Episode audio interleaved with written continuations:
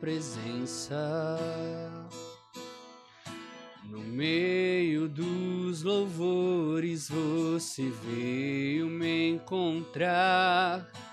Eu que só ouvi falar de ti, meu Deus. Mas hoje os meus olhos te viram. Oh, oh,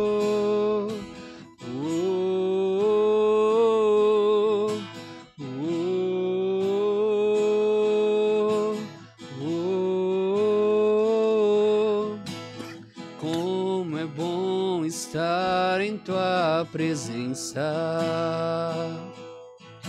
No meio dos louvores você veio me encontrar. Eu que só ouvi falar de ti, meu Deus. Mas hoje os meus olhos te viram. Como não me apaixonar mais uma vez? Como não querer ficar para sempre com você? Como não me apaixonar mais uma vez? Como não querer ficar para sempre com você? Quem já pisou no Santo dos Santos em outro lugar não quer pisar. Quem já entrou no Santo dos Santos em outro lugar não entra. Quem já pisou no Santo dos Santos em outro lugar não quer pisar. Quem já entrou no Santo dos Santos em outro lugar não entra. Como não me apaixonar mais uma vez? Como não querer ficar para sempre com você? Como não me apaixonar mais uma vez? Como não querer ficar para sempre com você? Senhor Jesus Cristo, nesta noite, nós queremos nos aproximar de Ti. Quem já pisou, Senhor, no Santo dos Santos, em outro lugar não quer pisar. Por isso, Senhor Jesus, nesta noite, já queremos consagrar todo este espaço, todo, Recebe, Senhor todo Jesus, tudo este que irá acontecer sistema, aqui nessa Senhor. noite, Deus. as casas onde Recebe, agora Senhor Jesus, agora os nossos esta corações transmissão chega Senhor com grande alegria. Vai impactando o coração Pedimos, Senhor, que, Senhor Jesus, possam ser Que a tua presença, a tua ti nessa noite. chegue neste Para que elas possam, Senhor Jesus, encontrar com a tua presença que seja Que o teu espaço sagrado, voz. Senhor, agora se expanda. Possa se expandir aos Senhor quatro cantos desta terra. Por isso pedimos, Senhor.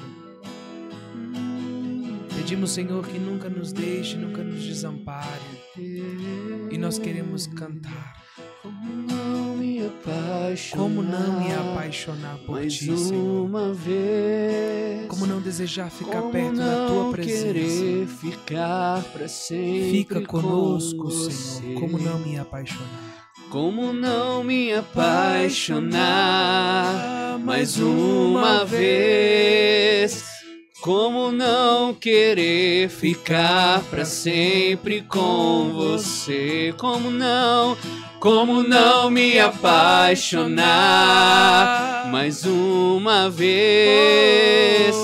Como não querer ficar para sempre com você? Como não me apaixonar? Como não me apaixonar mais uma vez? Como não querer ficar para sempre com você? Olha aí o clima que nós chegamos ao vivo diretamente do Vozes Music, o Projac, Projac de Contágio. É isso aí. Seja bem-vindo, vocês que estão aí chegando agora. Mais uma quinta-feira, lançar as redes na área, ao vivaço. É, agradecer a todo mundo que já entrou e peço para vocês, já de cara, compartilhar esse link aí pra galera, que é de graça. Graça. O seu dedo não vai cair, você tem na sua mão aí uma ferramenta de evangelização fortíssima. Copia o link, manda pra Deus e o mundo, grupo da, da família, Isso. da, da fofoca. da- Da- que- que aquele lugar da fofoca precisa ser evangelizado. Grupo Tá das da igreja. o Da grupo da da Cheia da igreja. Do Apostolado da Oração. Apostolado da oração. Tá? É, lá no grupo da faculdade, porque é um lugar que a gente precisa chegar. É, lá tem que ser né? usado, Lá hein? tem que ser usado. Então, se treme aí a mão e joga lá, porque nós precisamos chegar lá. Tá ok? Seja também você um, um, um pescador de almas. Lance as redes conosco. É isso aí. Então, hoje é, é um- uma. O, o tema hoje, vou falar do tema primeiro. A ausência de um sentido é o que dá sentido à vida. Tá? Hoje nós estamos com Igor, o missionário da Cola de Deus, né? Comunidade de Aliança, né? Isso. Então, Igor, boa noite, né? Boa Primeiramente. noite. Só, só pedir ao Jair, dá uma baixada no retorno que o meu tá altaço. Pois é. O seu É. tá alto, Igor? Ah, pra mim tá bom. Então tá bom. Então, é porque eu, de repente ele aumentou só o meu, o seu também tava, né? Não, o meu tava, eu pedi pra baixar. Então é isso aí. Galera, o, o Igor é missionário da Aliança da co- Comunidade Colo de É que a Deus. gente tava falando da aliança. Não, que porque eu ia falar que ele é, comu- ele é membro de aliança. é isso que eu ia falar. isso. Consagrado de aliança. Graça- Da Colo de Deus. Então é isso aí. O Igor, vocês já viram aí, é, um- é músico, né? É um cara diferenciado já. Então nós vamos trocar essa ideia sobre isso.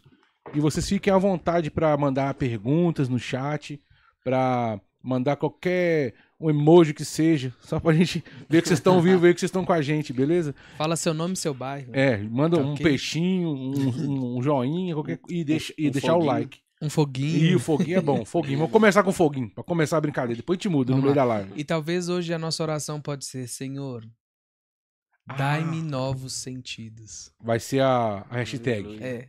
Hashtag Já vou começar então. dai-me um novo Dá um sentido. novo Vai sentido. fazendo aí, galera. Porque vocês vão entender daqui a pouquinho, porque o Igor começou aqui a dar um, um preâmbulo. Olha que chique, sempre quis usar essa palavra. Preâmbulo. Não é? Ele começou aqui a fazer todo uma, Como é que é? Fala de novo. um preâmbulo. Nem sei Não, o que Nem sei o que que é isso, mas eu achei Não, o bonito. hashtag que vai ter pouco. É, Senhor, dai-me um novo sentido, né? É, e aí Ficou você grande, coloca não? um novo sentido. Boa. Pronto. Hashtag um novo sentido. Pá, pá. A gente tá com um negócio da, agora tudo a gente tem que fazer É. curto, né? Ah, pelo amor de Deus. Limite de caractere. Nossa, né? Que a passarinho, galera já né? tá pondo, né? Isso mesmo. Ah, um top. novo sentido. Pronto. O povo já tá postando também. Vou postar aqui. É isso aí. E de- e deixar o like Show. também, que é pra gente ganhar relevância no YouTube aí, galera. Exatamente. E não esquece de compartilhar mais uma vez. É Vamos- isso aí. Vamos lá? Olha lá. Igor, Vamos lá. conte pra gente, meu querido. Que novo sentido é esse? Então, vamos lá. Primeiramente, né, boa noite. pra- de novo, para quem tá, tá assistindo. Então, como já apresentaram, eu sou o Igor Consagrado de Aliança da Cola de Deus aqui de Belo Horizonte. E atualmente eu sou o líder do Ministério de Música daqui de BH. É, E porque essa questão de sentido, né? Eu tava até comentando antes de, a, antes de abrir a live. Porque justamente foi baseado num, num, num texto que eu escrevi há mais ou menos dois anos, no dia 4 de março que foi lançado o texto. É, por que o sentido, né? Eu sou deficiente visual, total, cego, total. Então, há exatos 12 anos eu perdi a visão, hoje eu tenho 25 anos. É, e aí, dentro disso, eu me perguntaram sobre esse. Para escrever o texto, para escrever um pouco da minha experiência, e falaram: ah, escreve sobre o sentido da vida. E aí, aquela frase ficou martelando, assim, o sentido da vida. Qual que é o sentido da vida? Sentido, sentido. E essa palavra sentido ficou pegando na- em mim, assim, sentido, sentido, sentido. O que é o sentido da vida? E eu fiquei pensando nisso, orando com essa palavra. E aí, é, dentro disso, me deu um estalo, assim. Jesus me colocou no meu coração que o sentido da minha vida era justamente o que eu tinha perdido. assim. Então entrou até numa uma bagunça, assim, porque eu finalizo esse texto falando que o sentido da minha vida é justamente o que eu não tenho. Só que falando do sentido dos cinco sentidos, né, da visão. Então eu entendi que o sentido da minha vida era ter perdido a visão. Era ter, porque foi justamente depois que eu eh, perdi a visão, depois que eu tive essa experiência de entrar praticamente numa, numa depressão, assim, não queria sair de casa, não queria fazer nada. É, minha vida, depois daquilo, começou a ter um, um lugar diferente, um caminhar diferente. Até o meu primeiro encontro com Jesus mesmo, onde ali ele começou a mudar todos os, os passos da minha vida até me levar pra dentro da cola de Deus, onde eu tô até hoje. Então, mas como é que foi essa jornada? O Igor nasceu 100% cego? Então, o Igor nasceu com problema de visão, assim. Se eu for falar dos problemas que eu nasci, eu já, já nasci com cordão umbilical enrolado no na- pescoço. Você Então, nasceu foi- problemático? Eu nasci problemático. Nossa, tava tudo certinho, assim, ó, pra eu nascer. Aí, na hora do dos ultrassom, tudo bonitinho. Na hora do parto, o médico viu que eu tava com cordão umbilical enrolado no pescoço. Misericórdia. Aí teve que dar sete voltas. Aí o, médico falou com a minha mãe assim: ó, a sorte que foi cesárea. Porque aí eu vi. Porque se fosse Uhum. normal, eu tinha enforcado ele. Tinha enforcado. E aí, dentro disso, aí ó, a bagunça do nascimento. Já nasci assim. Aí, quando foi. A enfermeira pegou e colocou na, na minha ficha lá que eu tinha traços de criança com síndrome de Down. Depois disso, descobriu que, na verdade, eu tenho hipotireoidismo congênito. Uhum. Então, comecei a tomar remédio 45 dias de vida. O médico falou que brigou com meus pais, falou que se demorasse mais 15 dias o remédio já não fazia efeito, então eu não ia desenvolver. Com seis meses eu comecei a usar óculos. E aí começou a questão da visão. É, tem outros problemas também, mas baseando na, na visão, começou com seis meses. Bem Seis de meses de colo. idade, seis então. meses de idade eu já usava óculos. E aí eu usei, foi Peraí, usando óculos. seis meses de idade, um bebê, Um bebê? utilizando óculos. Um bebê usando. Eu tinha esse celeste. óculos até é, recentemente lá em casa. Tinha esse óculos guardado, um óculos pequenininho assim, ó, minúsculo. Eu não sei nem como é que o oftalmologista mede o grau do, de um bebê. Mas eu tinha, usava com seis meses. E aí eu fui usando e isso, fui, fui vivendo uma vida normal, assim. Eu cheguei a usar, na época de criança, até ali meus sete anos, eu usava, se eu não me engano, era 14 em cada olho Uhum. de grau, assim. E aí, dentro disso, a gente não sabia que eu já tinha um problema na retina. Minha retina já era frágil. E aí eu tava eh, patinando na ardósia, tropecei, bati a cabeça. É, eu- uma pausa aqui, Sim. porque eu acho que o, o problema é o nome escolhido. Todo I que eu conheço é atentado. Pode ser o nome. Não Pode é? ser o nome, Eu falo isso pode por experiência própria, porque eu tenho um irmão chamado Igor. Aham. E ele é uma benção, pra não falar outra coisa, né? Te amo, Esse- meu irmão. Não, Mas... eu era desse jeito. Eu, eu tava até falando com a, com a minha esposa linda, Letícia, que tá, deve estar me ouvindo. Eu acredito que ela tá ouvindo, né? Tá, tá tá te vendo, nos inclusive. Bastidores. tá me vendo. Ela Um tá beijo, falando. amor, te amo. Ela tá com texto na mão. Aí, aleluia. tava até comentando com ela essa questão de ser atentado, que a gente tava comentando esses dias com a, com a família da minha mãe sobre essas bagunças que a gente faz enquanto criança. E a gente mora no vigésimo andar de um prédio. E aí eu falei, não, então a gente tava querendo colocar grade, falei, não vamos colocar grade, porque se a gente tiver um filho igual eu, ele vai sentar na beirada da varanda com as pernas viradas pra fora. Então, e, e é, é justamente isso, assim, o Igor é, é um, é um problema. Igor, eu acho que o, nome já é, é difícil É, mesmo. não, tem... mas você quebrou esse negócio do nome. Aleluia. Aleluia. Mas não vou correr risco colocando um filho de Igor também, não. É você prudente, né? É, tipo isso. Vamos mudar a história. É, mas foi Aí, isso. Seis anos, então, você Isso. usou o óculos, Aí aí, eu- você caiu na lá, bateu com a Bati cabeça na ardosa. Só que aí seguiu a vida, assim. Não, a, a gente tem quase 100% de certeza que foi por causa disso que começou a dar problema na retina. Minha mãe conta que eu sentia muita dor de cabeça, me levava no Sua médico. mãe chama Júnia Célia? Júnior Célio. Ela tá ao vivo aí, ó. Ah, ela tá? Ela falou assim, Ah, um beijo, Deus te mãe. abençoe, meu filho. É ela mesmo. Então ela, ela fala que nessa época eu sentia muita dor de cabeça, me levava no médico e não descobriu o que que era. Uhum. E aí, quando foi descobrir, era por causa do olho. Aí eu usei tampão. Cheguei a fazer quatro cirurgias em prazo de um ano, mais ou menos, do olho direito. E não teve como, assim. Perdi total. Total Você se mesmo. sentia o pirata do Caribe? É, é tipo isso. Tanto que eu tenho, não sei se dá pra, pra ver, assim, ó. Eu tenho a tendência, é, o olho esquerdo eu vejo um pouquinho ainda. Bem, Você vê, você, você vê borrão. é, mas tem que fazer muito esforço pra ver. É muito mesmo? esforço mesmo. Mas ele ainda, eu tenho, assim, ó, uma, uma experiência quando eu, eu- Todo mundo pergunta como é que, como é que cego vê, né?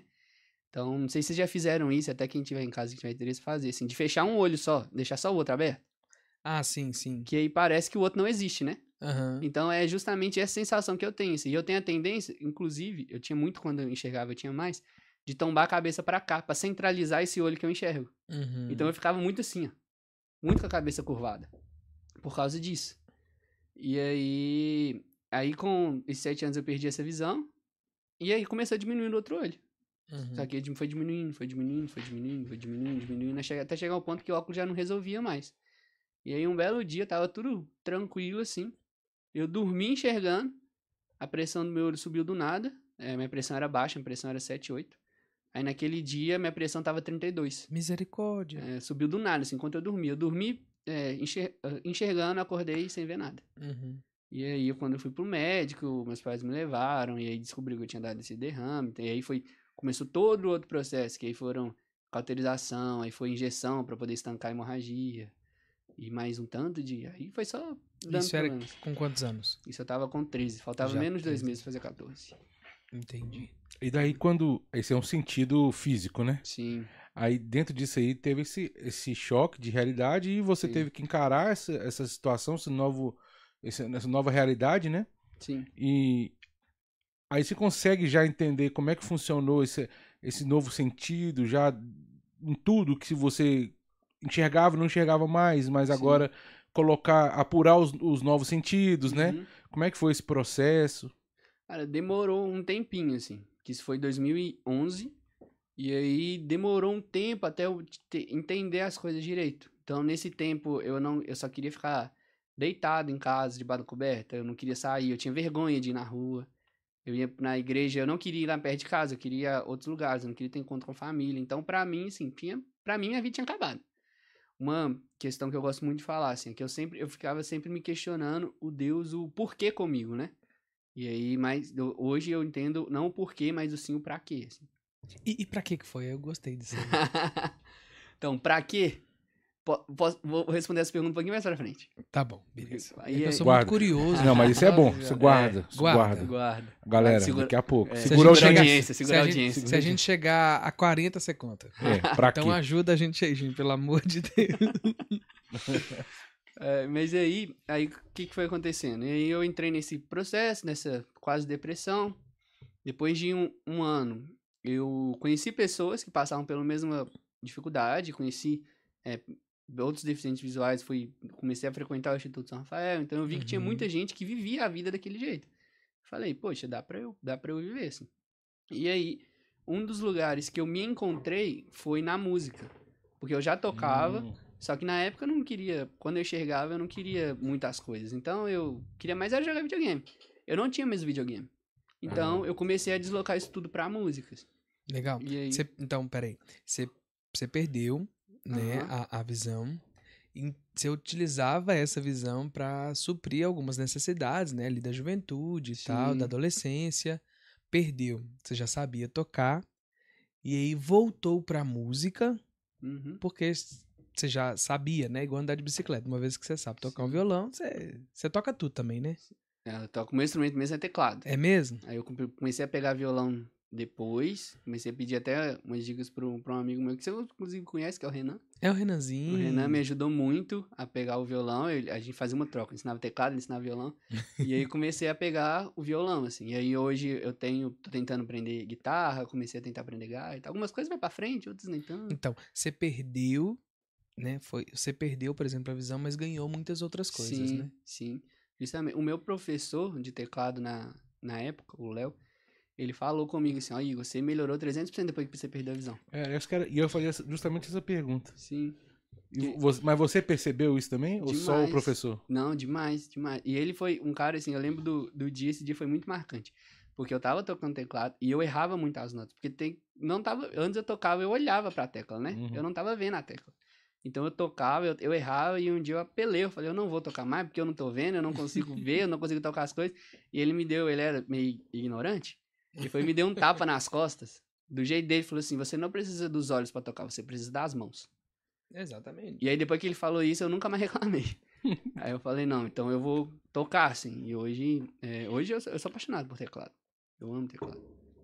Pois é, E aí nesse tempo foi quando eu voltei, assim. Mas, mas aí, aí você, você já tocava em algum lugar? Como é que era? Não, nessa vida? época eu só tocava em casa, mas eu era muito mais ou menos. Eu não, eu não gostava. Quando eu enxergava, particularmente, eu não gostava de tocar. Eu comecei a tocar porque eu, eu lembro direitinho, assim, que meu pai sempre quis tocar violão e teclado. Uhum. E, mas ele não teve oportunidade e tudo, começou a aprender, mas não foi muito pra frente. E aí, eu, por saber que meu pai tinha essa vontade, eu falei, ah, eu quero aprender. Não porque era uma vontade minha, era porque era uma vontade dele tocar, sabe? Uhum. E aí, Ele projetou isso na sua vida. é, praticamente. Tanto que ele fala assim, ele falou uma vez que o sonho que ele queria, ele viu realizado em mim. Hoje, na época que eu comecei, eu realmente não, não gostava, era mais porque eu queria, é, via meu pai querendo falar, eu falei, ah, vou aprender por causa do meu pai. Uhum. E depois que eu perdi a visão, eu tomei muito gosto por isso. Apaixonei mesmo. Pela música, assim, né? Faz. Hoje eu vivo música, né? Então, quando se perde um sentido, ganha-se outros Do, sentidos. do seu outro sentido. E aí foi, foi que foi mudando, assim. Com pouco tempo depois eu comecei a tocar na igreja, coisa que eu não tocava. E eu tinha um, é, um sonho de tocar na igreja, então comecei tocando na mesa das crianças. Foi meu começo, assim, com 15 anos. Uhum. Até chegar um tempo que eu tava tocando, era, era todos os domingos e dois sábados no mês, assim, na- nas missas em três paróquias diferentes. Que foi. é, Jesus foi me levando para outros lugares através da música, né? Fui um, um- Cheguei a tocar uma vez numa missa na, na Rede Minas. Então ele foi me, é, me levando de outras formas. Até o dia que eu tive. é, até então eu tava na igreja ali, mas eu não tinha essa, esse compromisso forte, assim. Eu tinha o meu compromisso enquanto músico. Até o dia que em, em 2015 que eu encontrei com Jesus de verdade. E aí começa a, a responder um pouquinho do pra quê. Que foi quando eu tive meu encontro com Jesus, assim, numa semana da juventude, na minha paróquia. Qual que é a Cristo, sua paróquia? Cristo Redentor. Hoje, hoje mudou, né? Hoje é São, São João Batista no Salgado Filho. Entendi. Mas na época era Cristo Redentor Lá no Barreirão, Barreirão. No Barreirão. E aí, nesse dia, na semana da juventude, eu só escutava Jesus falando comigo assim: vem, vem. E não falava mais nada, só falava vem. E eu lembro que quando eu ouvi esse vem, eu comecei a chorar muito, a chorar muito, muito, muito, muito. Porque eu, eu não entendia o que, que é isso, né? E ali começou a dar uma, é, a dar uma mudada. Porque eu comecei. é, naquele ano, foi um ano que eu crismei. E aí eu tive um padrinho sensacional que a gente virava, eu ia pra casa dele, a gente virava à noite, ele me ensinando coisas da Bíblia, até, de, até umas quatro horas da manhã a gente conversando. Era como se fosse uma formação pessoal mesmo? Uhum. E aí foi começando a minha caminhada na fé. Comecei a tocar eh, em diferentes lugares também através disso. E aí, e aí em 2016 foi quando eu comecei a entender mais o, as coisas de do porquê Jesus, do pra quê, né? O- Jesus tinha feito essas situações comigo, assim. É, porque acaba que é, um ponto é, é muito é, desse, nesse, até nesse meu texto eu falei isso, porque são dois pontos, né? É muito é, triste separar e olhar, grosso modo, e ver, nossa, um adolescente, 14 anos, uma vida inteira pela frente, perdeu a visão. Mas, e é muito é, bonito pensar, nossa, olha como é que ele superou e tudo. Mas são os dois lados, né? Então eu, ve, eu vejo, eu sempre comento assim, que eu não, é, eu vejo muita gente falando comigo, ah, se você estivesse passando pelo que você estava passando, eu não daria conta. Mas eu acredito que tem é, um propósito para cada coisa, né? Então, eu sempre falo quando eu vou, quando me chamam para dar meu testemunho no lugar, é que é, Jesus, ele teve que carregar uma cruz, caiu três vezes, mas no final ele venceu. Assim. Então, se eu sou filho de Jesus e eu quero seguir ele, comigo não vai ser diferente também. Tem uma cruz para carregar, eu vou ser ferido, eu vou cair mais de três vezes, mas no final a, a glória chega, sabe? E aí tem uma, um versículo que norteia muito assim minha vida, que é em 2 Coríntios é, sim, começa no 4,16, mas o finaliza, que é o versículo mesmo, que é no 7, no capítulo 5, 7. Que é onde Paulo começa a falar, né? Já não importa as angústias, já não vejo o sofrimento, já não vejo todas as dores da minha vida. E aí ele finaliza no 5, 7, que é onde ele fala, né? Pois, pois enxergamos pela fé e não pela visão. Nu. Sabe? Então, isso, quando eu li isso, né, me deram esse tema para falar uma vez, esse tema mexeu comigo e eu nunca mais esqueci. Porque é justamente isso, sabe? Você falando aí me recordava de um texto bíblico, agora não vou saber falar capítulo, versículo nenhum, mas é, quando a gente perde, né? Quando a gente tem certeza que a gente perde, a gente sabe que a gente vai ganhar muito mais, né? Sim. É, e eu acredito muito nisso, né? Quantas vezes, quantos santos da igreja deixaram, né, as suas próprias vontades, os seus próprios Uhum. sonhos para fazer aquilo que Deus pede e ordena, e aí eles conseguem exatamente fazer cumprir a vontade de Deus na vida, porque deixaram muitas coisas. Sim. Nós precisamos hoje caminhar nesse sentido. Precisamos perder os nossos sentidos. O que, que é os nossos sentidos? A nossa própria vontade, o nosso próprio gosto, né? Eu fico Uhum. olhando para minha vida. Eu tenho uma profissão, né? Eu, eu, tenho, eu tenho um currículo.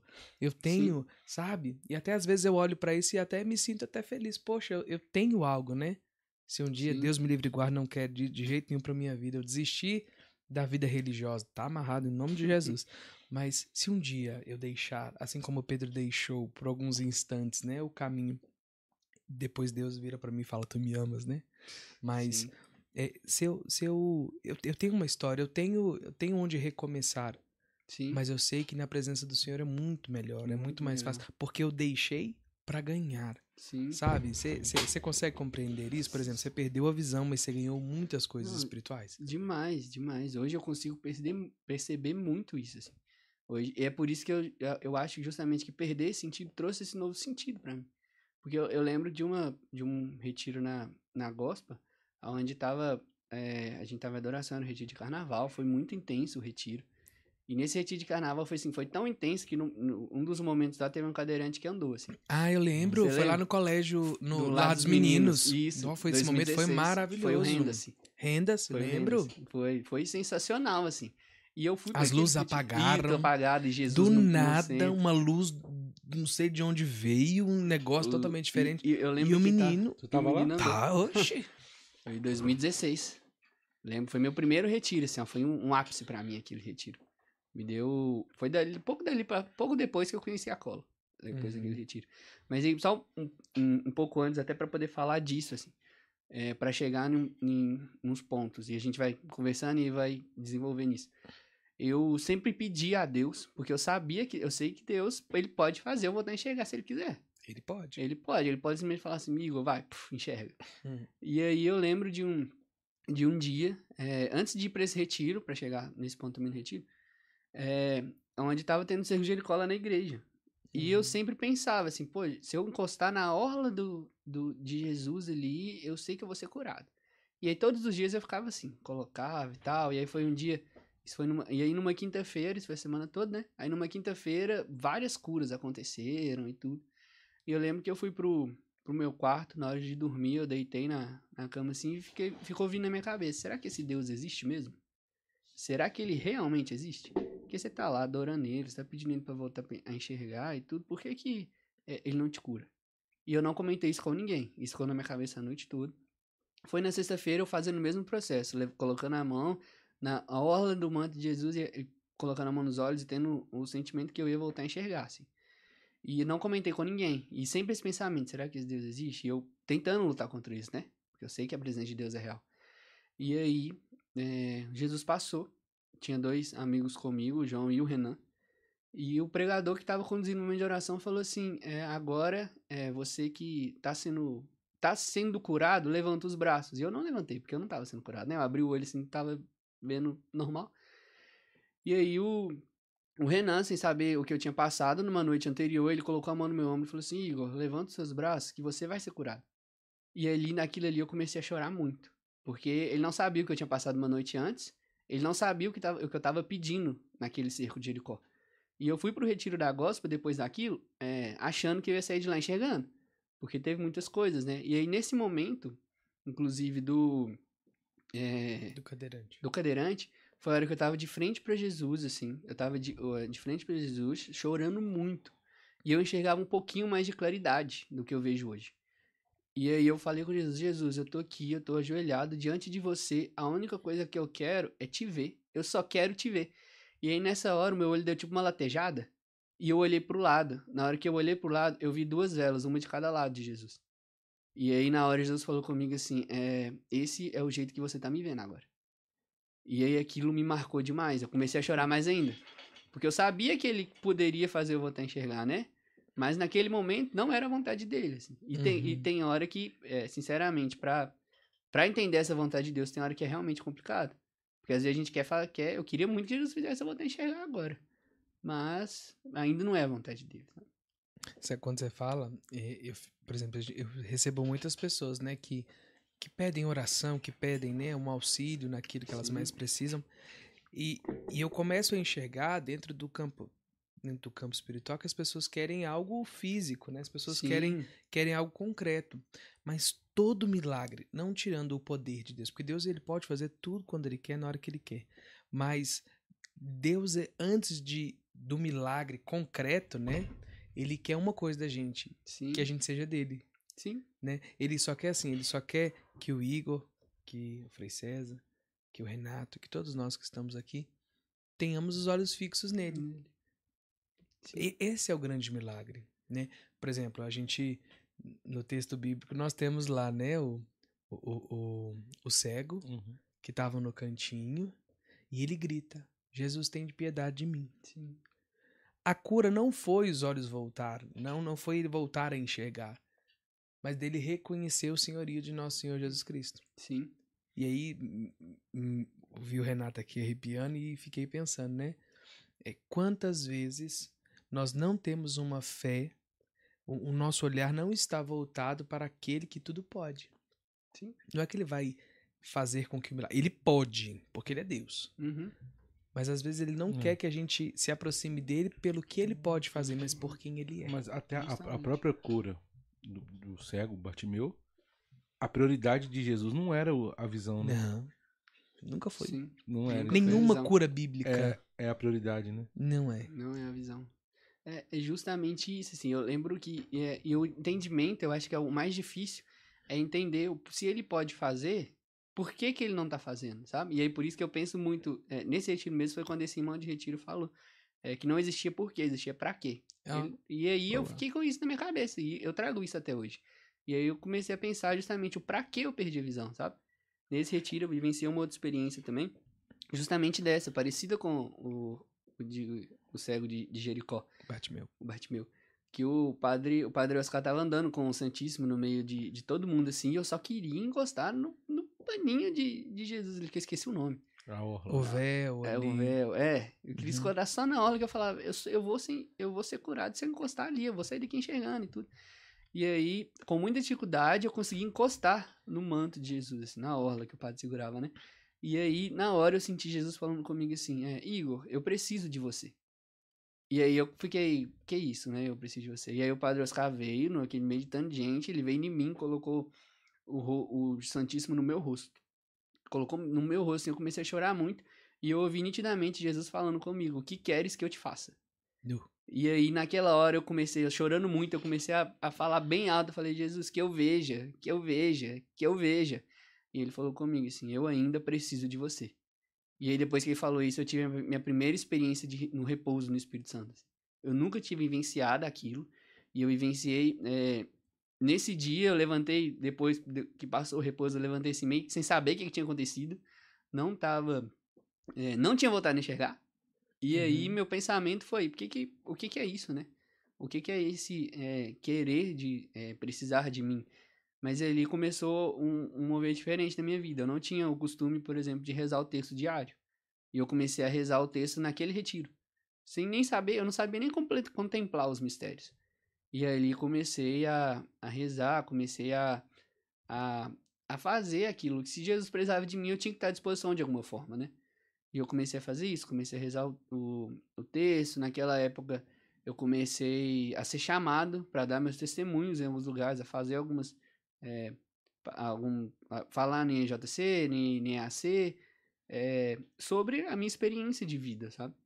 Até. é, e, e aí, e- e o que fica sempre marcado é que a minha primeira intenção no terço, sabendo que Nossa Senhora, ela intercede a gente até mais rápido para Jesus, né? Minha primeira intenção no terço sempre era para eu voltar a enxergar. Eu pedia toda vez para eu voltar a enxergar. E aí, é, nesse tempo que, que eu sempre rezei o texto, eu comecei a passar por essas dificuldades, assim, que a gente falou. Acabou de falar, né, há pouco tempo atrás. Então, eu comecei a passar por uns, uns problemas. Na época, é, eu ti- tinha um, um outro relacionamento que tinha terminado, então eu tava tendo muita briga. Minha casa tava passando por problemas e eu comecei a desanimar da- das coisas da igreja, porque tava tendo muita dificuldade, muita dificuldade. E aí, problemas na minha casa e tudo. E eu desci. é, E eu tinha parado de rezar o texto. Parei de rezar o texto. Falei, nossa, senhora não tá me ouvindo. Jesus não tá me ouvindo. Não tem ninguém me ouvindo. Não colocava mais intenção pra voltar a enxergar. Não colocava mais intenção pra ninguém. Tinha parado de rezar. Eu tinha desanimado mesmo. Na época era só eu pro grupo de oração que eu tocava. E eu desci. Tava descendo pro grupo de oração. Era um dia de dar testemunhos do grupo de oração. Era uma segunda-feira. No sábado era minha primeira palestra no EAC, no primeiro EAC lá da Cristo Redentor. E eu fui decidido a chegar no grupo de oração e falar: hoje é meu último dia, eu não volto mais. Só, só eu que tocar violão, né? Falar: ó, vocês arrumam outra pessoa pra tocar, porque eu não venho mais a partir da próxima semana. Eu tô. E, e falar pro pessoal EAC: ó, vocês arrumam outra pessoa porque eu não vou. Eu tava decidido já a desistir. Assim. E aí eu descendo pra igreja, meu pai vira pra mim e fala assim, Igor, é... do nada meu pai vira pra mim e fala, Igor, a Aninha, que é uma colega de infância dos meus pais, a Aninha sonhou com você. Eu, é, pai, que legal. E o que que, que que ela sonhou? Ela falou assim, ela sonhou com você e ela sonhou que encontrou com você na rua. E no sonho você contou pra ela que você tinha. E, e no sonho você tava enxergando. E aí ela começou a conversar com você no sonho. E no sonho você contou pra ela que você voltou a enxergar pela intercessão de Nossa Senhora. Na hora que meu pai contou aquilo, me deu um trem. Eu falei, cara, e eu tô querendo desistir das coisas. Sabe? Começou, tô passando por uma dificuldade, passando por um problema. E eu. E eu querendo desistir. Tipo assim, os problemas não, não acabaram depois daquilo, né? Continuou. Mas eu consegui chegar naquele grupo de oração. Eu não, eu não desanimei, eu não, eu não desisti. É, continuou pegando dificuldade na oração. Mas isso, nesse dia que eu queria desistir, é, me motivou a continuar, sabe?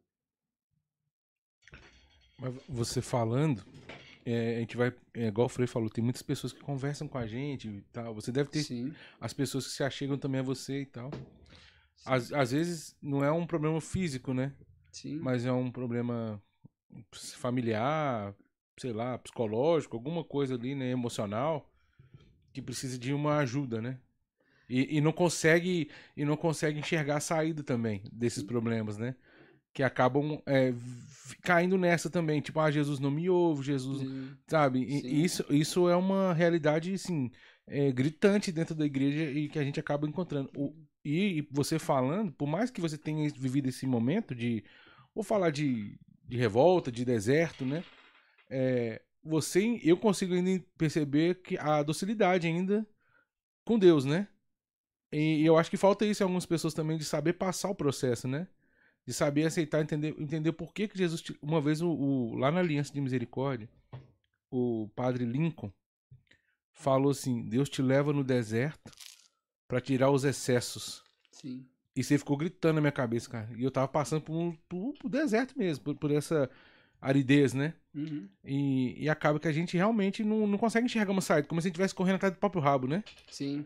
Aí você falando isso aí, porque o seu, o seu problema tá- ali no caso era, era, um, era físico, mas também tinha um monte de coisa acontecendo ao mesmo Ao tempo, mesmo né? tempo.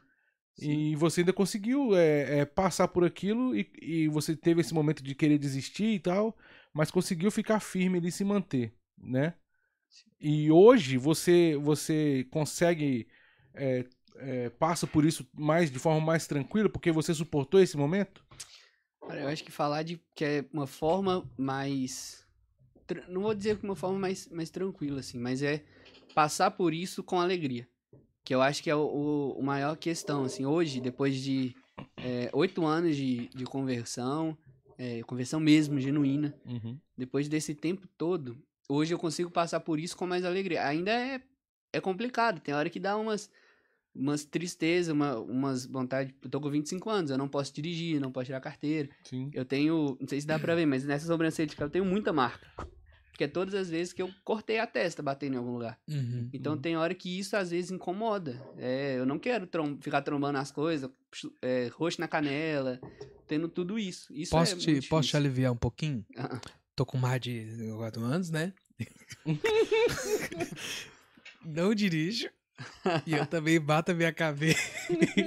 A- a- a- aparece uns roxos assim, É. do nada, porque eu sou muito atrapalhado. E olha assim, né? não, eu- Deus não tirou. não, eu mas acho é como se eu É não tivesse. Serve de consolo. É. sim. Sérgio Consolo. Consolo. Não, eu- até pensando na questão que a gente foi. Eu gosto muito de moto. Imagina um Igor que já era tentado de moto. Nó. Não ia dar muito certo, não. Você anda de motor Uber? Eu mando de automóvel. Só pego o motor Uber. Ah, tá certo também, só. Né? Só assim, pega o quando Uber. É mais barato, né? É, aí, aí entra até nessa questão, ó. no- um dia que eu fiquei com muita raiva. Que eu- quando eu peguei, o fui pedir o motor Uber, na hora que ele olhou pra mim, ele viu que era cego e falou assim: Eu não vou te levar. E arrancou a moto. Ué? Aí tem hora que essas coisas dá muita raiva, sabe?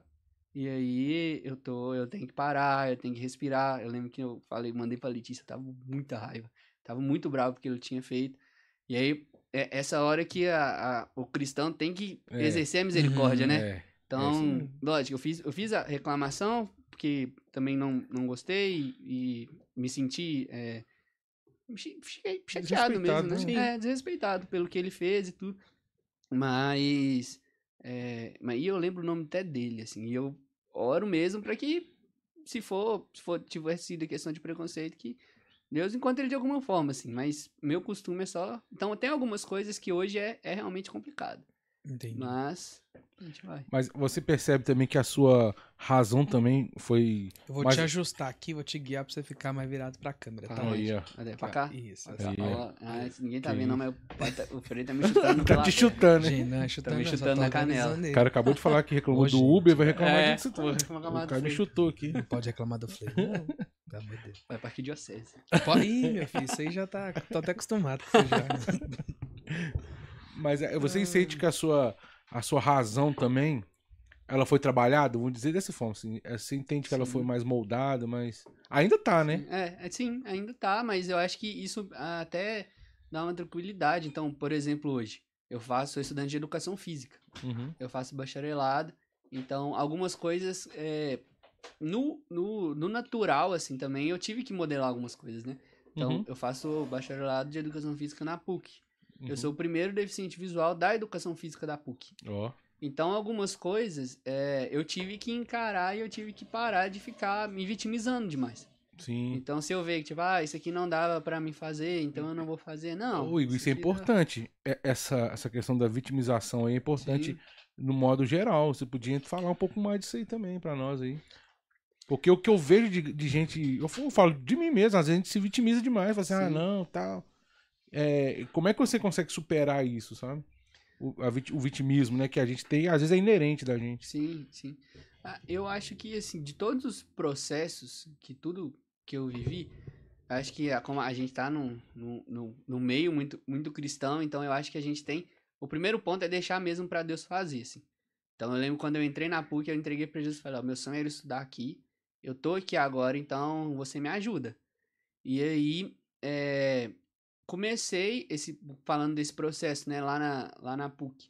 Eu não sabia andar lá, comecei a correr atrás das pessoas que poderiam me ajudar a fazer lá, melhorar a infraestrutura, fazer as coisas. Uhum. É, A por- acessibilidade, seria? é, acessibilidade. Isso foi lá. que ano? Eu entrei lá no passado, Ah, tá. em março do ano passado. E aí, é, e comecei a fazer essas, essas coisas, assim, a questão do, do vitimismo é que é muito mais fácil é, sofrer. Então eu, eu gosto de eu penso assim, né? Então é muito mais fácil é, eu ficar reclamando do que não tem sido feito do que eu fazer alguma coisa para tentar melhorar aquilo. Uhum. Então, quando eu tive é, o meu pensamento, de, é, principalmente nessa questão da educação física, é, de algumas outras coisas, é eu tentar encarar de alguma forma. Não vai ser fácil de primeira? Não, não vai ser fácil. Mas eu acredito que tipo, se é o que eu quero, se eu tenho vontade, se Deus permitiu que eu tô ali, eu preciso fazer aquilo de uma forma para que aquilo aconteça, sabe? Eu trabalhava na PUC, né? Eu trabalhava na PUC Minas Virtual Aham. e eu trabalhava com uma deficiente visual e de Virgens, beijo no seu coração. E eu achava muito engraçado, né? Assim, é, a relação dela com a deficiência dela. Primeiro que eu conheci ela, eu era menor aprendiz, olha só. Eu era pior Asprom. aprendiz. Não, do Senac, a- o, o Correio, Senac. Correio Mirim. Que antigamente a, a camisa era amarela, né? Ah. Aí eu passava na Praça 7 e sempre tinha uma mulher gritando, né? Acumulou o prêmio da Mega Sena, né? E ela ficava. Eu tinha. Depois eu tive mais contato com ela, até, até posso contar aqui. Aí me intrigava muito de virgens. Uhum. Que ela falava assim. É, na época eu não era frei nela. Acabei de ler no meu computador, acabei de ver no meu computador. Edviges, você é cega, como é que você vê? Uhum. E assim, claro, depois de muito tempo de amizade, né? Uhum. Mas ela não se importava, porque de fato ela via. Sim. Ela não via com esses olhos, mas ela via da forma dela, ou seja, o computador, ele falava pra ela, então Uhum, ela sim, escutava, sim. ela imaginava, né? É, Ela passou por essa experiência. E lá na PUC, por exemplo, eu sempre eu, eu trabalhei num lugar onde eu tinha muito contato com, com várias deficiências. Por exemplo, eu trabalhei com a Conceição, beijo Conceição também, não sei se ela vai ver. Eu sei que escutar ela não vai. Nossa. É porque ela, é, ela não tem audição, né? A gente tem que começar a legendar, como é que fala? É, fazer, colocar, né? Mas isso aí só depois do vídeo já pronto, né? Vai dar um É. pouquinho mais de trabalho, mas é interessante. O audiodescrição também. E aí eu comecei a desenvolver também um projeto dentro da, do jornalismo, né? Justamente para ser os olhos de quem não vê, ouvidos de quem não ouve e voz de quem não fala. É, eu lembro mu- muito disso e, e eu comecei a pensar isso no âmbito acadêmico. Uhum. E olha que a PUC, por exemplo, ela- a estrutura dela, você vai olhar, ela é adaptada. Ela tem tudo. Tem até o NASP, né? né lá, o, o NAI, né? Núcleo de NAI. Apoio à Inclusão. Trabalho lá. inclusive. É, é. E aí, por exemplo, tem lá os intérpretes de Libras, tem, Sim, tem tudo, tem tudo. Técnico em Braille, tem tudo. Mas ainda, não estou falando da PUC, mas eu estou falando do todo o contexto. Nós Uhum. ainda não estamos preparados para lidar com aquilo que é diferente, né? É, na verdade, quem é deficiente não são as pessoas que não têm o sentido, somos nós que não conseguimos aprimorar até mesmo o sentido da vida Sim. né? Você falava e vinha isso muito ao meu coração. Eu ainda não tenho sentido, sabe assim? Porque eu tenho tudo, aí cai nessa questão da reclamação, né? Eu tenho Uhum. tudo, mas me torno um reclamão da vida. Eu tenho tudo e ainda não estou satisfeito com o que tem. Aí eu me lembrava da Edvice, né? Ela falava, eu vi no computador, ela já tinha tudo. Sabe? Ela tinha todos os sentidos. É eu que Uhum. Com, com o meu olhar humano, não conseguia perceber o quanto a Edviges ela conseguia fazer tudo. E ela fa- até hoje ela trabalha na PUC Uhum. e ela é uma, uma pessoa assim fantástica. E, e o marido dela também você deve conhecer. é, Agora eu esqueci o nome dele. Mas eles trabalham na PUC até hoje. E- Uhum. E, assim, sabe? São pessoas que, que a gente olha e fala assim, poxa, pra que, que eu vou reclamar? Eu olho pro Igor, vejo ele tocando falo assim, poxa, e até hoje não sei dar um acorde. Eu só sei tocar uma Sim. missa em ré. Porque é mais fácil. Entende? Eu tô indo pro- pra aquilo que é mais fácil. Às vezes eu Sim. reclamo demais. Isso é verdade. Sabe? Então, olha só. Vocês estavam né, comentando aí das dores e tudo. Mas eu só preciso confiar num Deus que tudo pode fazer na minha Sim. vida.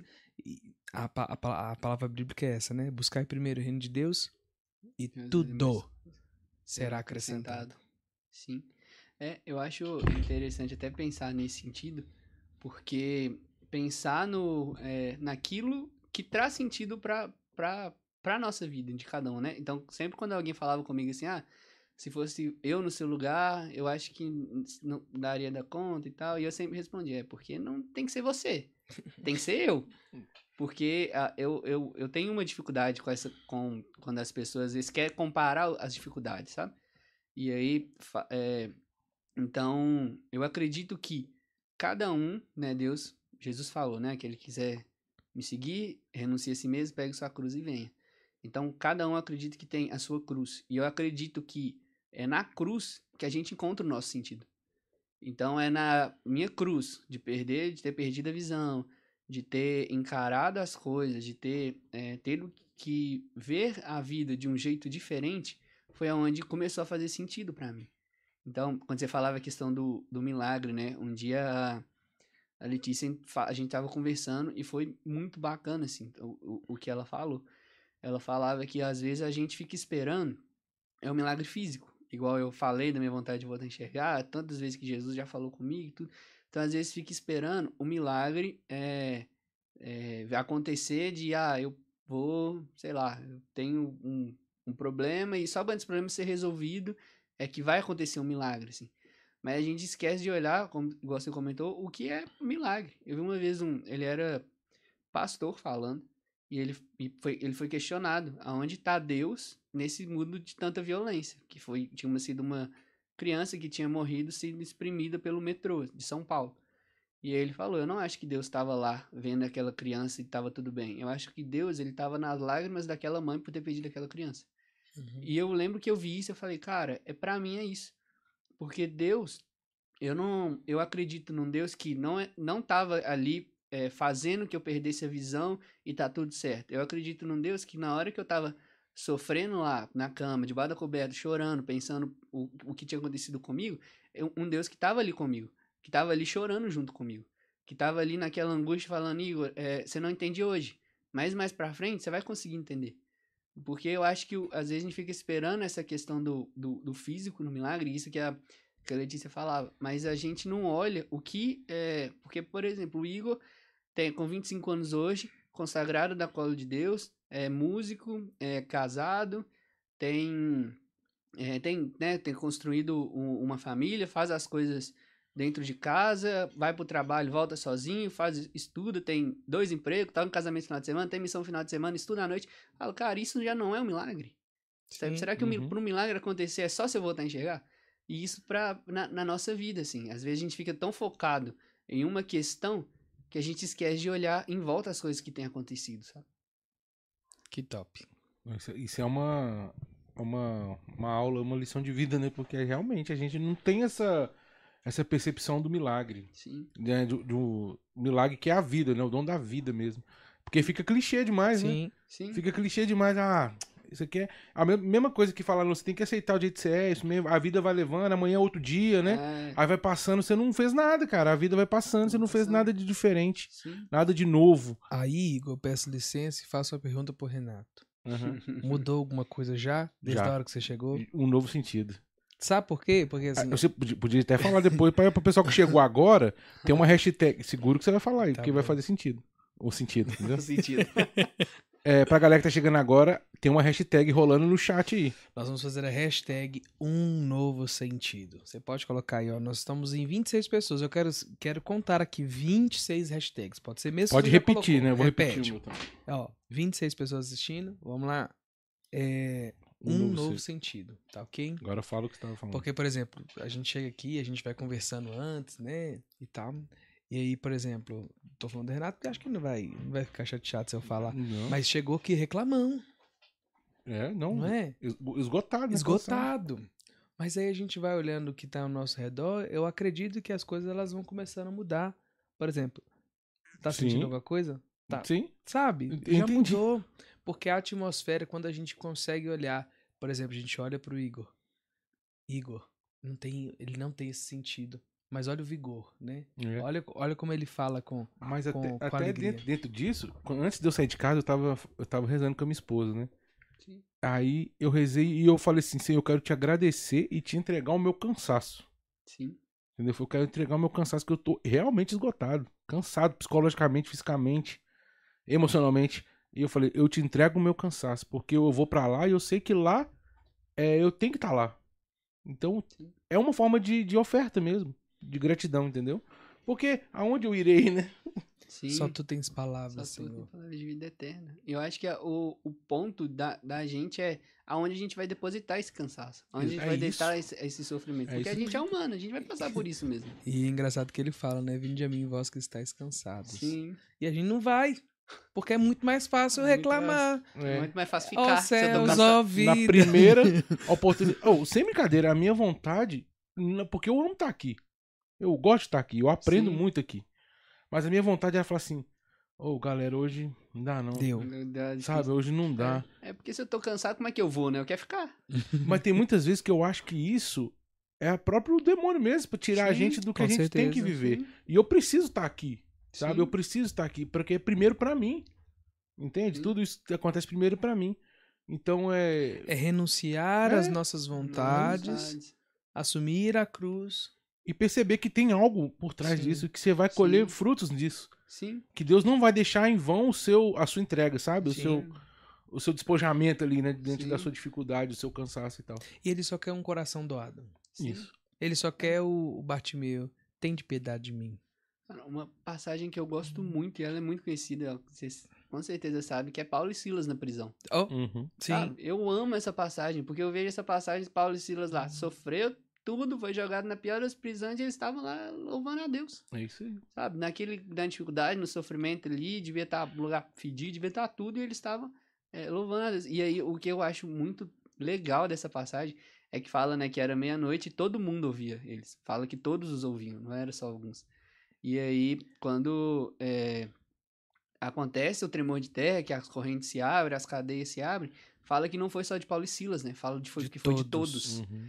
Então, Paulo e Silas, os dois só que estavam orando ali na, naquele sofrimento todo, naquele cansaço, naquele, na, que podiam, tinham tudo para estar murmurando e estavam louvando a Deus, através da oração dele, aqueles que estavam em volta foram atingidos. Você conhece aquela Ah. música? Há uma promessa que quer se cumprir. Nesse, Ele- sei. Daquela sei. você sabe tocar? Pedi, receberei. Receberei, receberei. Não sei se eu lembro, não. Promessa que quer se Não sei, vê aqui. Nesse lugar. Eu acho que ela é num tom menor. Eu Ai, acho que ela é Fá menor, Fá sustenido menor. Quero dedicar essa música até, inclusive, é? pro pessoal de Barbacena. Acho que é Mi menor, não? Acho que é Fá sustenido menor. Dá pra ir também. Esse. Pera que eu que ir lá. Há uma promessa que quer Vai. se cumprir em meio a nós. Tá baixo? Tá ótimo. É o próprio Senhor diz quem pedir receberei, nenhum mal irás resistir. Os mares irão se abrir quando a boca de Deus declarar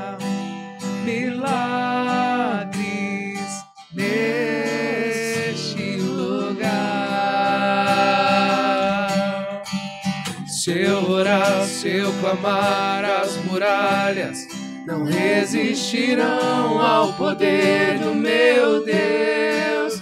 Se eu orar, se eu clamar, as muralhas não resistirão ao poder do meu Deus. Se eu orar, se eu clamar, as muralhas não resistirão ao poder do meu Deus.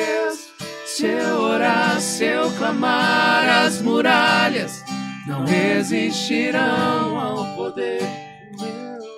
Ó, há uma promessa que quer se cumprir, sabe? Você tá partilhando, você falou de da prisão, né? Quando um crente, quando aquele que crê em Deus, ele reza com fé, ele pede a graça de Deus, essa graça ela invade todos os lugares, sabe? E, e- e falta esse, esse sentido nas nossas vidas, de não reter para nós, porque depois que eles foram batizados no Espírito Santo, o lugar onde eles pisavam tinha que ecoar a ação de Sim. Deus. E é isso que nós precisamos. Às vezes nós não temos os sentidos físicos, mas Deus nos cumula de, de, de dons e de uma promessa que é eterna. Sa- sa- Sabe, assim, e- e- e- e não cabe a nós.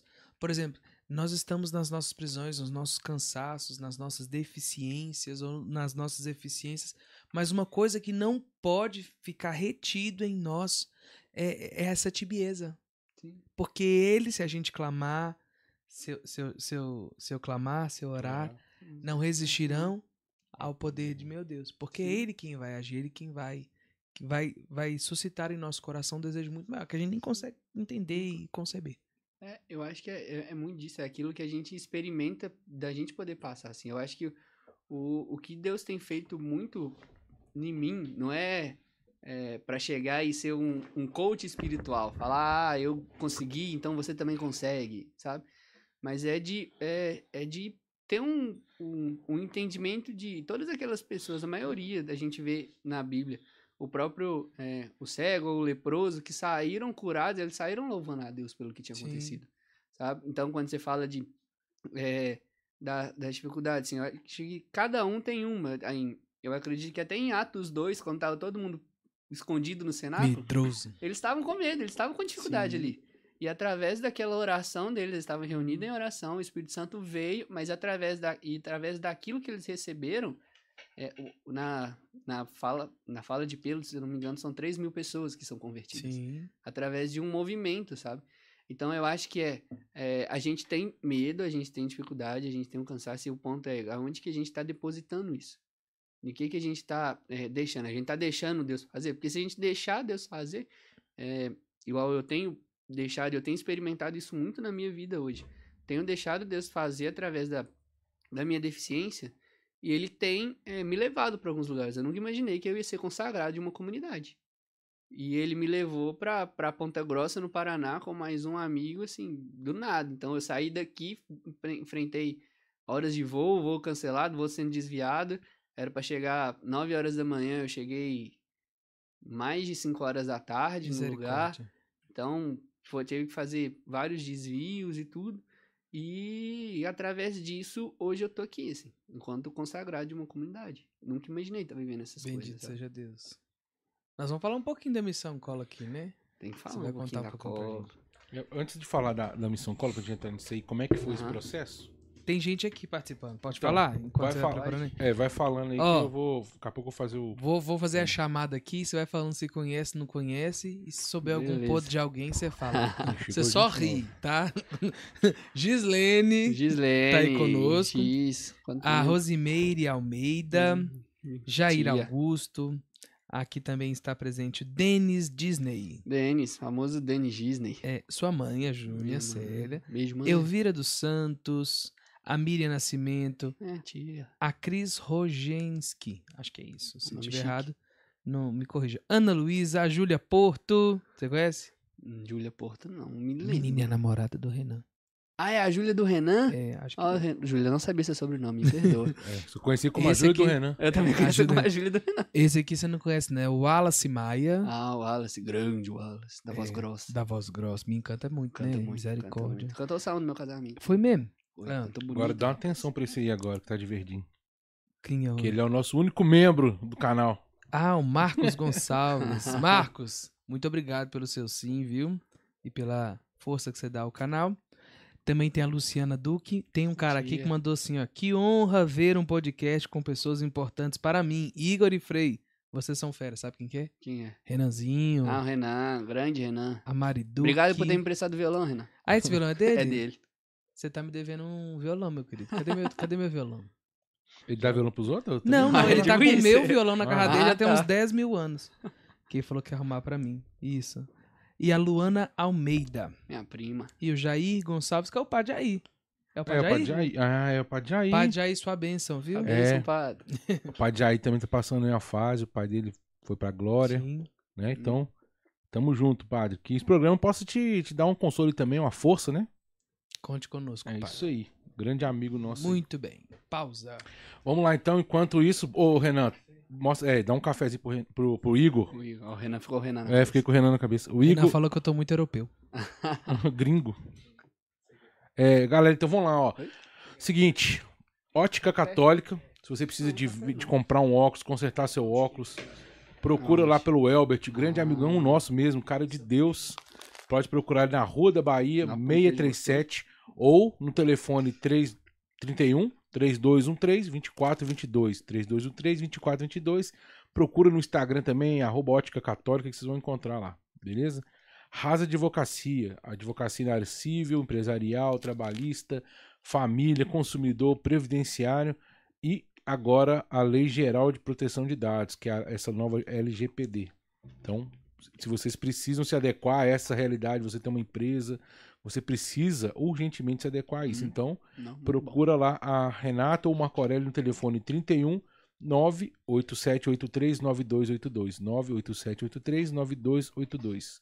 Rede Nova, um portal com vários imobiliários credenciados. Então, se você é corretor autônomo, tem uma imobiliária, é que precisa isso? aumentar seu leque de, de atuação, Aí. eu te aconselho a entrar na rede imóveis, inclusive a minha imobiliária faz parte dessa rede. É www.inovaredemóveis.com. Inclusive o, o, o CEO lá, o Patrick, ele é um grande servo de Deus também, tá? Ele é coordenador de paróquia, é um cara muito bom. De vez em quando ele entra nas lives aí. Hoje ele não tá aí não, mas ele é um, um grande servo também.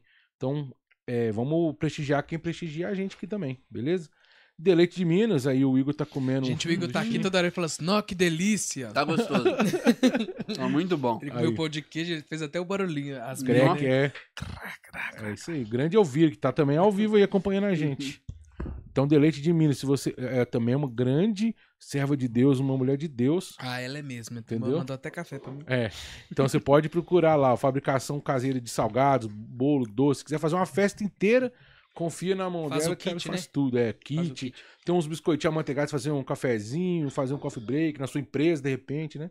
Eu já Show. sou fã. É, eu também já Dá a gente comida, né? A gente fica fã. Então pode chamar lá na, no, WhatsApp, pede o cardápio, conversa com ela lá, que é no 31 99267 2903. 99267 2903. O Saulo, inclusive, da Colo, quando ele vem aqui, toda vez ele leva uma, uma encomendazinha aqui. Ele não sai aqui de mão banana, ele sempre compra alguma coisa com a Deleite. Pra quem, quem não sabe, a Deleite de Minas é a mãe do Jair, que a Elvira Hum. é a mãe do Jair, que é o, o responsável pelo estúdio aqui. E- tá bom? É isso aí. É. Cacá Violeiro, né? Uma santa mulher. Ô, Jair, você lembra o que, que o Kaká pediu pra trocar aqui? A gente não trocou aqui no papelzinho? Enqu- Você quer que eu mude pra outro aqui? Vou falar aqui então da RR Imóveis, que é a, inclusive a minha empresa, a minha imobiliária. Se você precisa comprar, vender, é, alugar um imóvel aí, né? Se você precisa de, um, de uma atenção no direito imobiliário, de repente regularizar uma situação aí, a gente tá lá para isso. Então procura lá no, no site, no Instagram, arroba Renato Rojas Imóveis, mas fala como, Frei? Rojas. Como, é, Frei? espanhol. Rojas. Renato Rojas. Rojas Imóveis. BH. Renato Rojas Imóveis BH. Você vai encontrar o nosso Instagram. Lá tem o, o- na, bio, né? Todos os links lá de acesso de, de WhatsApp, site, tudo, tá bom? Tem uns imóveis lá também postados. E também, pode falar, como é que é que tá aí? Ó. Ixi, lá, deu pau lá dentro. Lá, Desligou o computador. Ao vivo. É. Até eventos, né? É o Cacá Violeiro precisando de um, fazer um, um voz violão, uma coisa mais sertaneja, que é especializado nisso, né? Uma viola caipira bem tocada, Bonito. pode chamar ele lá, tá? É o Cacá Violeiro, o telefone dele é 31 99955 6458 99955 6458, tá bom? E o Evo Coach, né? Falta ele aí. O Evo Coach é coach com especialização em inteligência emocional. Então, se você precisar de uma ajuda nesse sentido, procura lá pela Paula e pelo Juliano, que são pessoas sérias também, amigos nossos de caminhada. Pode procurar no 992930018. 992930018. E a Viver com Saúde, é isso mesmo, Jair? Pode seguir aqui. Viver com Saúde. Se você precisar de fazer uma é uma a Viver com Saúde é uma é uma academia a preço popular, viu? Você que tá na área da educação física aí, Igor. Ó, legal. Ela tem esse projeto. Ela também é uma, é uma mulher de Deus mesmo, a Grazi lá. É, ela, nó, coração gigante, e ela faz isso mesmo com, com carinho. Ela f- pegou uma, uma, uma estrutura de academia e coloca a preço popular pra galera mesmo. Top. Entendeu? Hidroginástica, pilates, Que legal. solo, Legal pre, a demais. preço popular mesmo. É aqui em Contagem? É aqui em Contagem. Pena Na, que é longe, né? na rua General Clark, número 1686. 1686. Então lá tem natação baby, infantil e adulto, hitbox, Nossa. zumba. Que isso. E tem aula de música também. Olha que Precisar. legal. Legal. Beleza? Então você pode procurar ela lá no telefone 98908-7170. 98908-7170. Ou no fixo, né? Às vezes quando quer a pessoa ligar no fixo ainda, tem gente que liga, né? Existe? Tem gente que liga ainda. Eu na imobiliária tem fixo ainda. E Que toca isso. pra caramba. 3357 3357 5246. 3357 5246. Beleza? Ah, é só isso mesmo, né, Jairzão?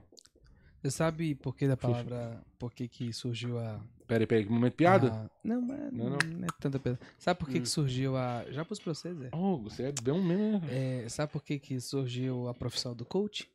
Por quê? Me Por coach. causa de uma frase. Me coach qual é a A pessoa virou. Me coach. É. Pode ser também. A Gislaine falou que ele é da piada É, também. Ela falou falou que você é piadista. Sou- Mas sou é um pouquinho. porque uma pessoa, um homem, começou a dar, né, alguns conselhos às pessoas e no final ele virou e falou assim: coach comigo. Beber uma água aqui. Gislaine falou que você é piadista. Me, me conta essa parte sua cômica aí. Ah, antes de Ah, você falar, ah. tem uma pessoa que pedi- pediu pra você mandar um oi, que é o João Sim. Pedro. Oi, João. Grande João Pedro. João Pedro, grande mesmo. Tem 1,94m, eu acho. Misericórdia, isso não é um homem, não. É um É- varão. Literalmente, varão. esse João Pedro é de onde? da comunidade. Cola de Deus. Não, não conheço, não. Não. Também o Padre Jair falou assim: obrigado, Deus abençoe. Abraço fa- Tem que vir aqui de Padiás, tem que Gustavo. Moraes falou assim: abraço de Portugal, amo demais esse menino Igor. Ô, Gu, benção. abraço pra você. Ele falou que se eu não mandasse um abraço pra ele, ele ia voltar de Portugal só pra puxar meu orelha. Ele tá em Portugal, mas ele tá morando em Portugal? Ou... É, ele é meu primo, ele mora em Portugal. Ele veio pra cá pro meu casamento só. Ah, muito Ah, Que legal. moral. É, Que chique, hein? Ó, Então tem tá o, o Robson Duque é parente, né? ele é meu tio. Aí, ó. Meu tio. A família Duque tá em peso. É, o, o João Pedro falou pra não entrar nas piadas, não. Ah, não, então conta as piadas pra Não, nós. não, eu não sei contar piada, assim. Eu não sei, É, é tipo eu assim, do nada piada. aparece? É, do nada aparece. É, é espontâneo, entendeu? Entendi, eu Eu também não gosto sei, dessas eu não sei contar, tipo, ao brasileiro, português argentino, não sei contar essas Não, coisas. não, eu sei, mas você sabe qual que é o melô do gato carismático? Do gato é carismático. nova. Porque as músicas, as piadas que eu conheço são todas de Jesus. Ah, de Jesus. É Amém. um- Piada é, crente. piada crente. Piada crente. Você sabe é, qual que é o melô do gato carismático? Qual é o melô do gato carismático? Sabe não? Não. Então minha alma Nossa Senhora. canta a ti, Senhor. Meu Deus. Essa foi boa. Boa. Ó, Essa foi boa. Essa- não merece palmas, merece Duas Tocantins palavras. inteiro. Aí, ó. Nossa! Não, você escutou essa aqui do Igor? Você escutou essa? Você não merece Não. palmas, você merece Tocantins inteiro. ah, meu povo pediu, pelo amor de Deus, não deixe ele contar piadas. É, quem conhece Ai, sabe, ai. quando empolga, se eu empolgar, empolga. Eu Gustavo falou assim: olha, já tava chorando desde o início do podcast, agora eu tô mais emocionado ainda. Deus abençoe. Mas o que, que, a gente, que a gente tava falando? Eu, eu, eu tenho um TDAH ou sou dislexo. Não, Antes de eu entrar no, no Agora eu fiquei patrocínio. cucado, eu tô olhando pra câmera todo WhatsApp. não, você tá, você tá bem. Você tá ah, bem. então tá de boa. Você tá lindão, tá- irmão. tá relaxa. tranquilo. Aquela hora só porque você, você ficou tão emocionado que você tava virando pro lado. É, eu fico. Eu, quando eu vou dar palestra, quando eu fico em pé, quando eu, eu peço pro pessoal pra colocar uma cadeira atrás de mim pra me nortear, porque eu fico girando assim mesmo. É. Quer nortear, pega a mesa. Aí você conserta de frente pra Tipo mesa. isso. assim, entendeu? Aham. Mas você tá, tá, tá tranquilo. Se Então tá precisar, bom, o Freite chuta de novo. Ah, é, não, eu tô aqui pra isso. É um, fute, um chute santo. Receba. Às vezes Deus, Deus, Senhor, toca-me, né? É tipo isso. Aí ele vai dar um chutão. Dá um chutão. Ô, Frei, a gente vai ter que fazer o negócio do, do hashtag de novo aí. Chegou uma galera Gente, ó, nova, pra quem hein? chegou agora, você vai digitar aí hashtag um novo sentido. E dá tempo ainda de você compartilhar esse momento com outras pessoas. Vamos Se fazer você um quiser, aqui, um Vamos. uma oração. se você quiser fazer alguma pergunta pro Igor, contar alguma coisa, né, uma experiência dos amigos do Igor que estão aí, que já viveu com ele, quiser fazer memória agora, né, daquilo que já Isso. aconteceu, manda Sim. aí Uma música a que o gente- Igor já tocou, de repente. uma né? música, quan- ah, sabe aquela música? Eu lembrei do Igor, lembrei dessa É, é música. bom. E aí ele toca, canta aqui pra gente. Aqui- é movimento, aqui é. Aleluia. Entendeu? A gente pensa e a gente faz acontecer. Tá bom?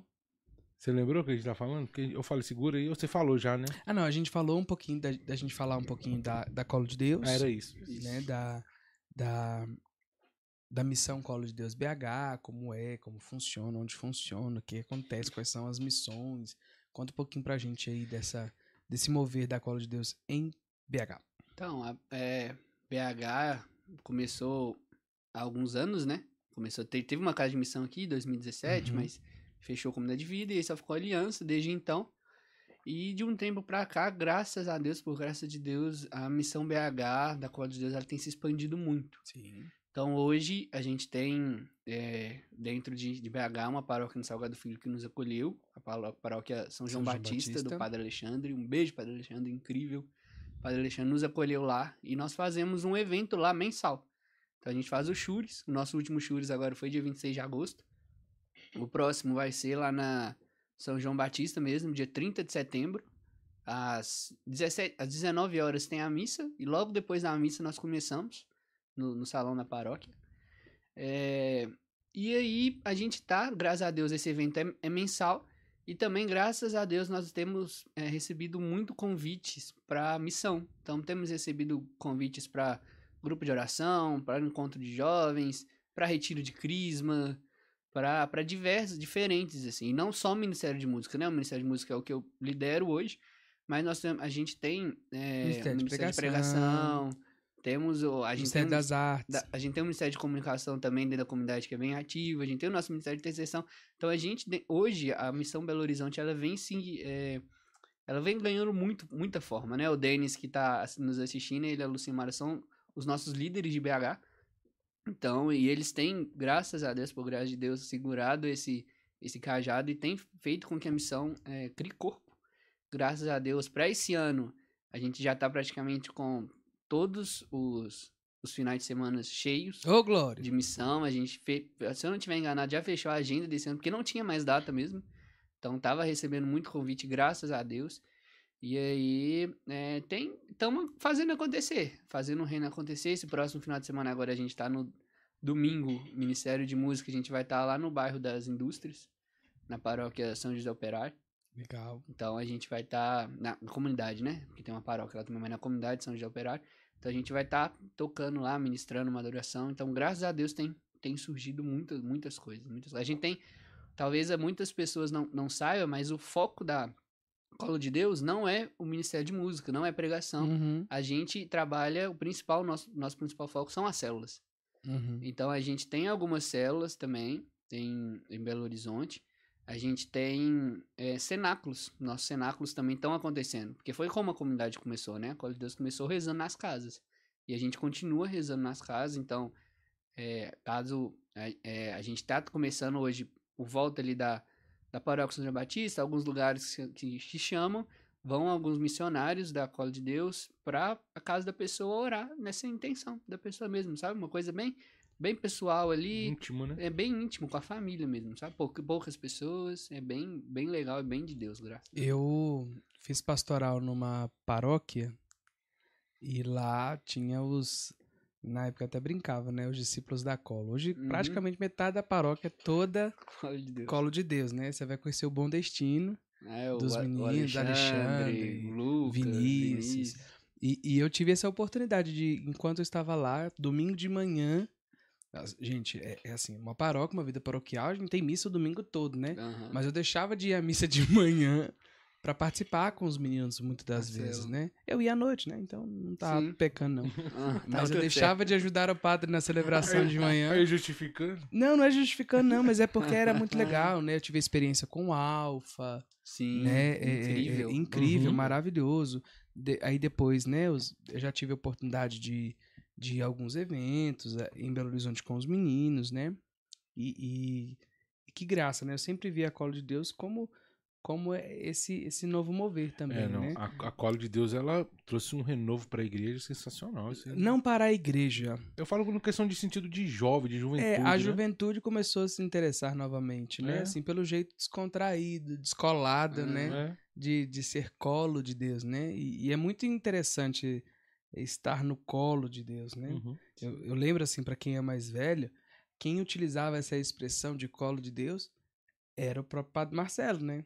E graças ao Padre Marcelo, muitas pessoas voltaram para a igreja. Uhum. Sim, Então, assim, é o mesmo colo de Deus numa roupagem diferente, né? diferente. Uhum. E, e o Espírito Santo ele vai suscitando essas coisas daqui a pouco, sabe? Mais pra frente, quando tiver uma necessidade, o colo de Deus vai estar disponível de novo pra tantas outras pessoas. E o interessante, não sei se vocês sabem do o, o, o sentido da palavra colo. Conta pra gente. Porque o, o, o colo não é simplesmente questão de estar sentado no colo, Sim. Mas é o colo do, de útero. É, o colo do eu Do- entendo. É, Isso, é porque a- a- o carisma da, da Colo de Deus é isso, né? Tra- é gerar uma geração cheia de Pentecostes. É trazer para perto da igreja aqueles que estão afastados da fé. é porque o povo acha que colo é sentar, é sentar né? no colo Não, tá não, no é, colo. ser- é é. o colo do útero. Gerar. colo do útero, de gerar mesmo essas pessoas. É por isso que, é, por isso que o, o, o cenáculo, a- as células é tão importante, porque o gerar, é, quando você gera, né, quando a, a mãe gera e vai cuidar, ela cuida de um filho, cuida de dois ali, e, e- é esse cuidado. E as células e o, a cola de Deus é justamente isso, é o cuidado no um a um. É o estar perto, é o conhecer, sabe? Então, né, a- muita gente às vezes é, eu mesmo quando eu conheci a cola de Deus, eu achava que a cola de Deus era as músicas. E isso não é o principal da cola de Deus. É só o cartão de. É, de- é, É, a só a de porta, entrada. né? É só a porta. Porta de entrada. Porque aí você vai entendendo o mistério vai Sim. conhecendo também a missão, o carisma. Sim, entendi. Alguma vez em alguma missão, Igor, por exemplo, né? Você chega num lugar, as pessoas não sabem quem é você, Uhum. né? Elas não têm dimensão da, da, da sua deficiência e tudo. Mas alguma vez você já, já escutou alguém falando assim, nossa, eu, eu vi você e depois que eu fui perceber que você não tinha visão. Ah, já. Já aconteceu? já, Conta alguma já. coisa pra gente. Já aconteceu, já aconteceu de. Às vezes a pessoa não, não vê na hora, e aí ela vai me cumprimentar, estende a mão e fica com a mão parada na minha frente. Isso acontece direto, acontece das pessoas é, é, chegarem depois e falar, nossa, eu não imaginava que você tocava, fiquei. é, me senti tocado com, ve- vendo você ministrando, vendo você tocando. É, já aconteceu e ainda acontece algumas, algumas vezes, sim. Curiosidade de, de ministério, né? Uhum. Como é que funciona o ministério hoje? Como é que é a formação dele? Do- dos integrantes, assim. Da Da comunidade? música? ou- Não, da música, é.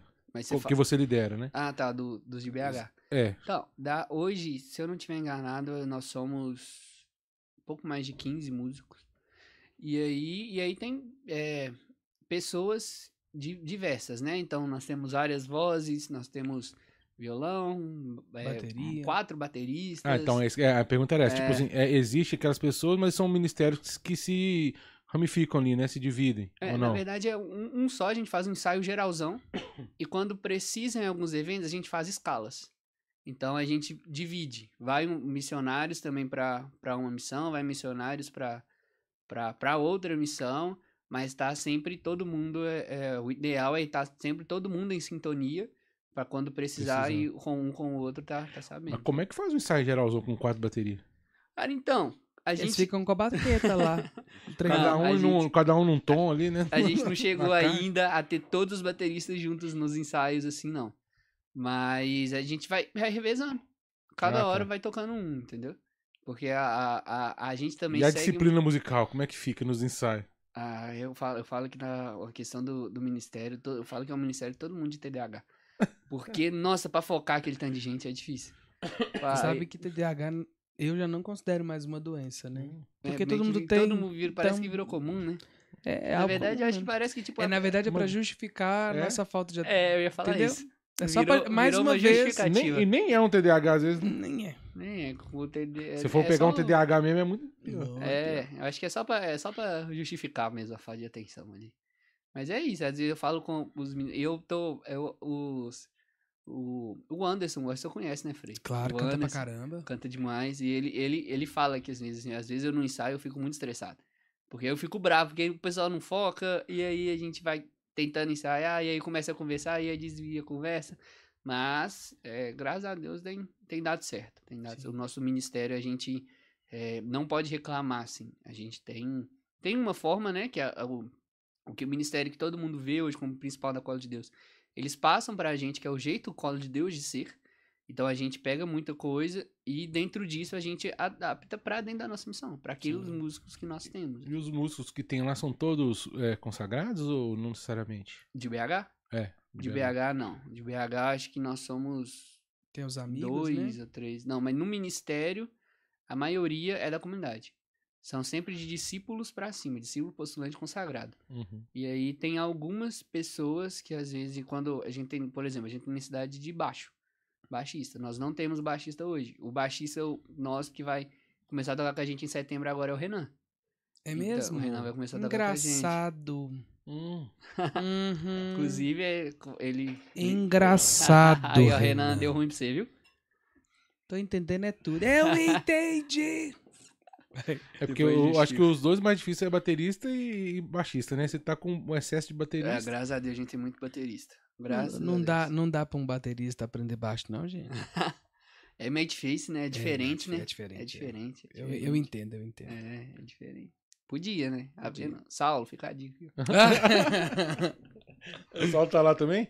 Saulo é da- Saulo é baterista. Não, Saulo é sim, baterista. mas ele também tá no, no ministério. É, ele, ele é postulante, ele é, tá no ministério também. Ele tava lá em Maringá, lá tocando também. Tava, tava Fazendo recente barulho lá. lá. que legal. É, eu, eu, eu ia perguntar um trem, mas eu esqueci aqui agora. TDAH aí, ó. Eu não tenho. eu não tenho. Eu tenho dorismo. É diferente.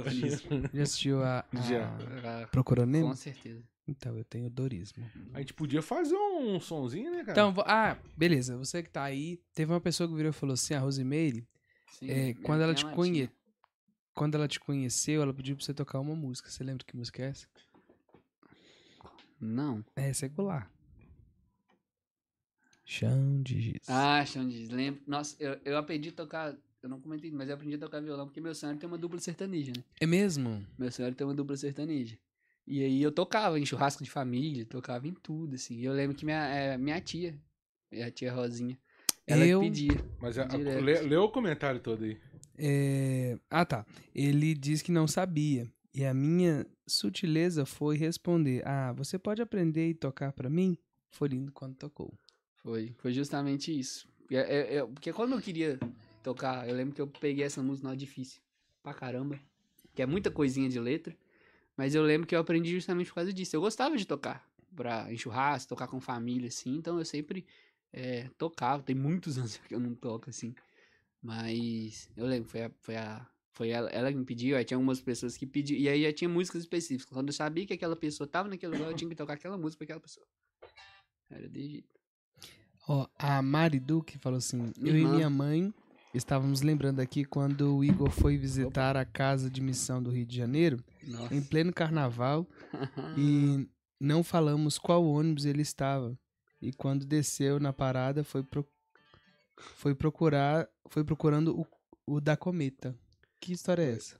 O que acontece? Ia ter um retiro de carnaval na- lá no, no- no Rio de Janeiro, eu ia ficar na casa de missão e tudo. E eu saí daqui de BH pelo ônibus da Cometa em plena sexta-feira de carnaval. Pra chegar no Rio de Janeiro no sábado de manhã, de carnaval. E aí, é, como tava muito cheio, eu entrei no ônibus, que era. Tava como ônibus da Cometa, mas não tava escrito Cometa. Então não era um ônibus da Cometa. Sim, era um Era, terceiro. era um terceiro. Desceu na pa- parou, parou, era de madrugada, eu falei, tô com fome, vou comer alguma coisa. Desci, tava sozinho, né? Desci, fui procurando alguém lá pra me ajudar. Achei uma pessoa que trabalhava lá no no, No grau lá. no grau, É. justamente. Aí, na hora, a pessoa foi me ajudando, e tal, foi lá, fiz, comprei, fiz um lanche. Na hora que eu tava voltando, ele perguntou assim, é, qual ônibus você tá? Eu falei, ah, é um ônibus da Cometa, eu tô indo pro Rio de Janeiro e tal. Aí ele parou, olhou os ônibus e falou assim, então, não tem ônibus da Cometa aqui não. eu acho que ele já foi. Falei, não, moço, veio, não tem, tem, tem nem 20 minutos que a gente tá aqui, ele tá aqui. Ele, não, não, não tem ônibus não. Porque eles é, tava comigo, me- meus pais, minha irmã, e eles não me falaram nem a placa do ônibus. Eu também Aham. não perguntei. E pra mim era o ônibus da Cometa. Foi confiando, né? E aí a gente foi procurando e não tinha ônibus da Cometa. Rodamos o, o lugar lá dos ônibus parados e falando, olha, não tem ônibus da Cometa aqui. Aí eu tô, meu Deus, o que, que eu vou Mas fazer ninguém agora? do ônibus sentiu sua falta? Aí na hora que a gente tava voltando, a gente tava andando no meio, assim, aí tinha uma mulher na porta. Aí ela falou: Você tá procurando o ônibus dele? Ele tá no mesmo que eu, é esse aqui, ó. aí o cara falou: Ah, mas não é o ônibus da Cometa, não. Ele é, mas é porque o ônibus tá indo pro Rio de Janeiro. Eu falei, nossa, graças a Deus. Graças a Deus. Cheguei, cheguei no Rio de Janeiro, lotado, mas cheguei. Ai, imagina Rio de Janeiro. Carnaval também lotado, né? Mas misericórdia. Pois é, muita Sangue história. de Jesus. Nossa senhora. Vamos lá. Vamos de música. O que, que você vai tocar pra Qual a nós? música aí que você tá sentindo aí no coração como ministro de Que o povo aqui eu pedi pra, pra mandar música, só apareceu o chão de giz aqui. então, tem uma música. Peraí, Jorge. Acho que eu tô. Tá Aí, certíssimo. Tá certinho. Tá. Tem uma música que eu gosto muito de, de ministrar ela na, na comunidade, porque ela justamente fala do. é, da questão dos. De que o. Nossa Senhora. De que onde o Espírito de Deus está, milagres acontecem, né? Amém. E eu acredito muito nisso, assim. Então, eu queria que a gente pudesse entrar, então, de alguma forma agora numa atmosfera de oração. Nós que estamos aqui, vocês que estão nos ouvindo agora, eu queria te convidar a fechar os seus olhos nesse momento e a se deixar ser, ser embalado por essa canção. A deixar ser embalado pelas palavras que serão ministradas, pelos acordes, porque eu acredito que que Deus tem algo de novo para fazer. Eu não acredito que todas as pessoas que estão aqui Deus trouxe à toa, mas todos aqueles que estão assistindo é por um propósito.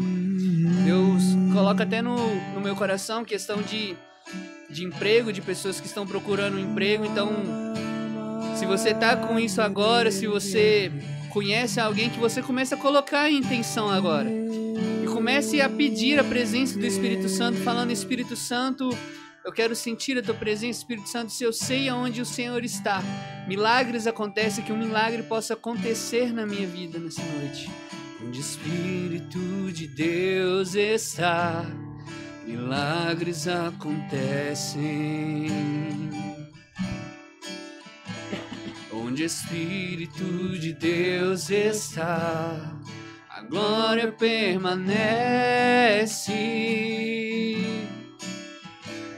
Onde o Espírito de Deus está, milagres acontecem. Onde o Espírito de Deus está, a glória permanece. Quero te ver, te conhecer. Me apaixonar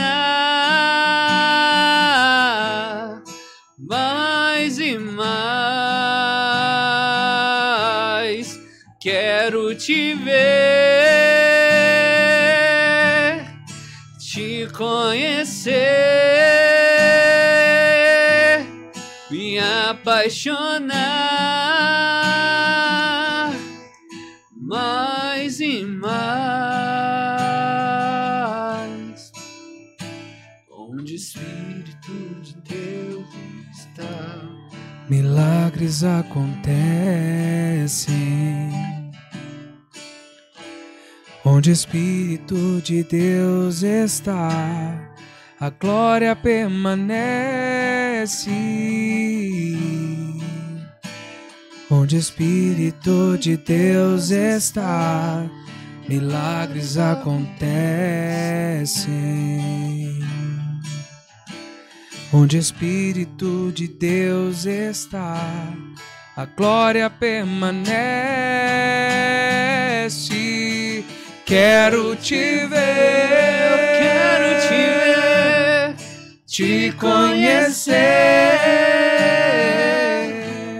me apaixonar. Mais e mais. eu quero. Quero te ver, te conhecer. Me apaixonar mais, mais e mais. Eu, Eu sou do meu amado. Eu sou do meu amado. Eu sou do meu amado. E ele é meu.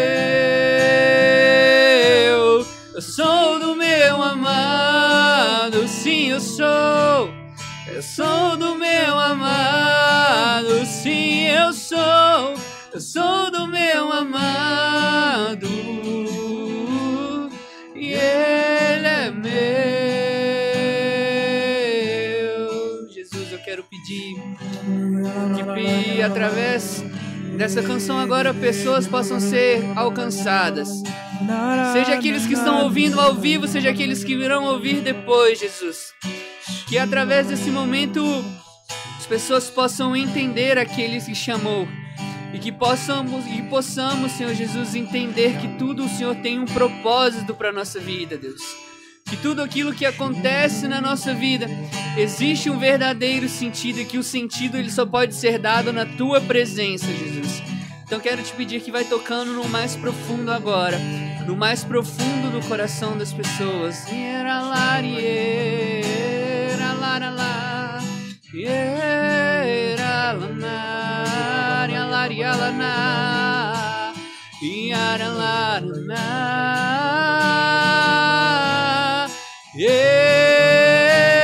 Eu sou do meu amado, eu sou do meu amado, sim, eu sou.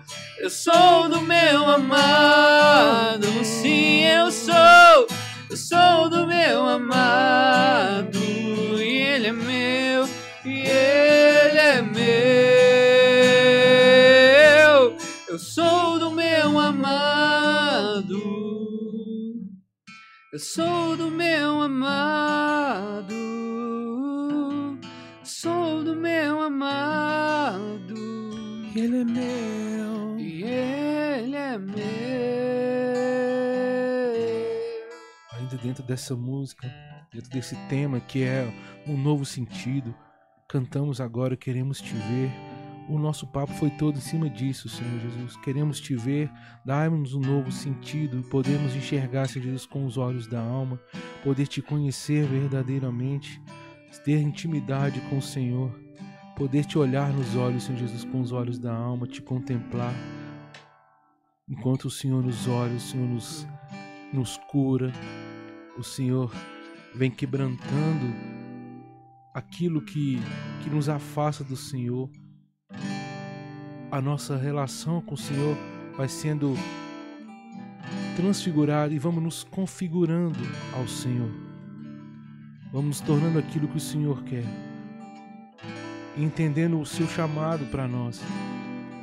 A sua vontade para cada um de nós, Senhor Jesus. Então, para todas essas pessoas que estão ao vivo com a gente, Senhor Jesus, o Senhor quer se configurar a cada uma delas, olhar nos olhos dela, com os olhos da alma, trazendo a cura necessária, te levando a lugares para retirar esses excessos que te afastam da presença do Senhor. Você que está assistindo, o que tem te afastado da presença do Senhor? É a hora de deixar, é a hora de ter coragem, de ser ousado na fé, de ir para cima, de ir para frente sem medo, deixando para trás tudo aquilo que é aquele peso que traz um vitimismo que nós, nos, nós falamos aqui, o que te faz vítima, o que te torna vítima das coisas, o que te faz ter medo, o que te faz ser frio na fé. É isso, é esse momento agora, aí mesmo na sua casa, onde você está, no seu celular, na sua televisão, não sei como você está vendo agora.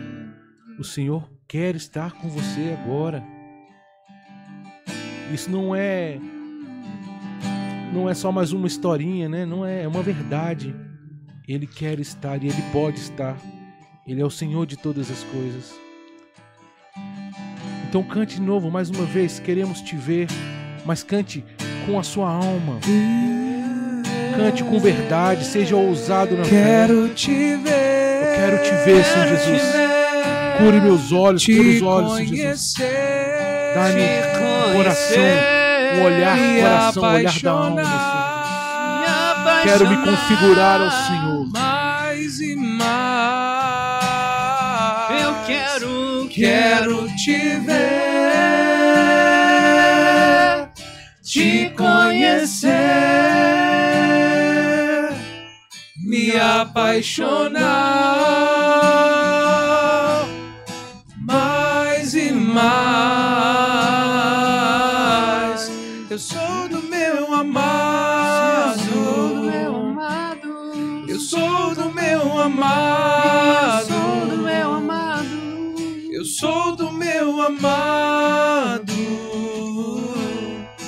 E ele é meu. Eu sou do meu amado. Eu sou do meu amado. Eu sou do meu amado. E ele é meu, ele é meu. E essa ousadia de falar, eu quero te ver, eu quero te conhecer. Isso é ser ousado, ousado na fé. Eu quero te ver porque muitas vezes eu já ouvi falar do Senhor. Quero te ver, Senhor. Eu só ouvi falar do Senhor. Eu te conheço porque alguém me falou do Senhor, a história fala do Senhor.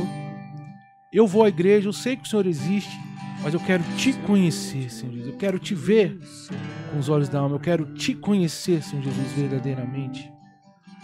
Poder me abrir verdadeiramente, rasgar o meu coração, porque não há nada que nos separe do Senhor.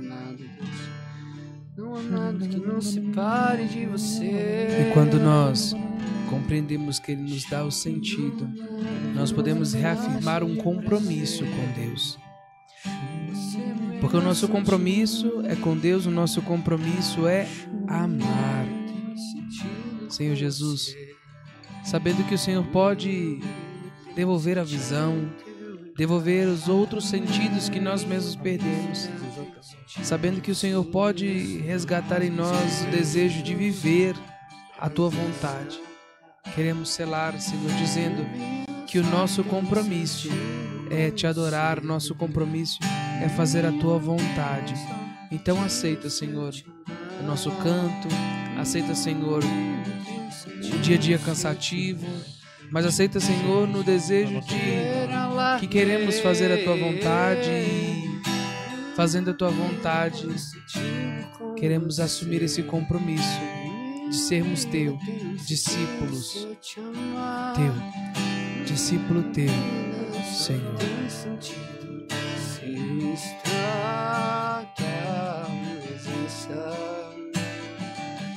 Minha vida tem sentido com você. Minha vida tem sentido se eu te amar. Minha vida tem sentido se eu estou em tua presença. Minha vida tem sentido com você. Minha vida tem sentido se eu te amar. Minha vida tem sentido se eu estou em tua presença. Declare isso, minha vida tem sentido. Minha vida tem sentido com você. Minha vida tem sentido. Minha vida tem sentido se eu te amar. Se eu te amar. Minha vida tem sentido. Minha vida tem sentido. Se eu estou em tua presença. Declara minha vida, vai!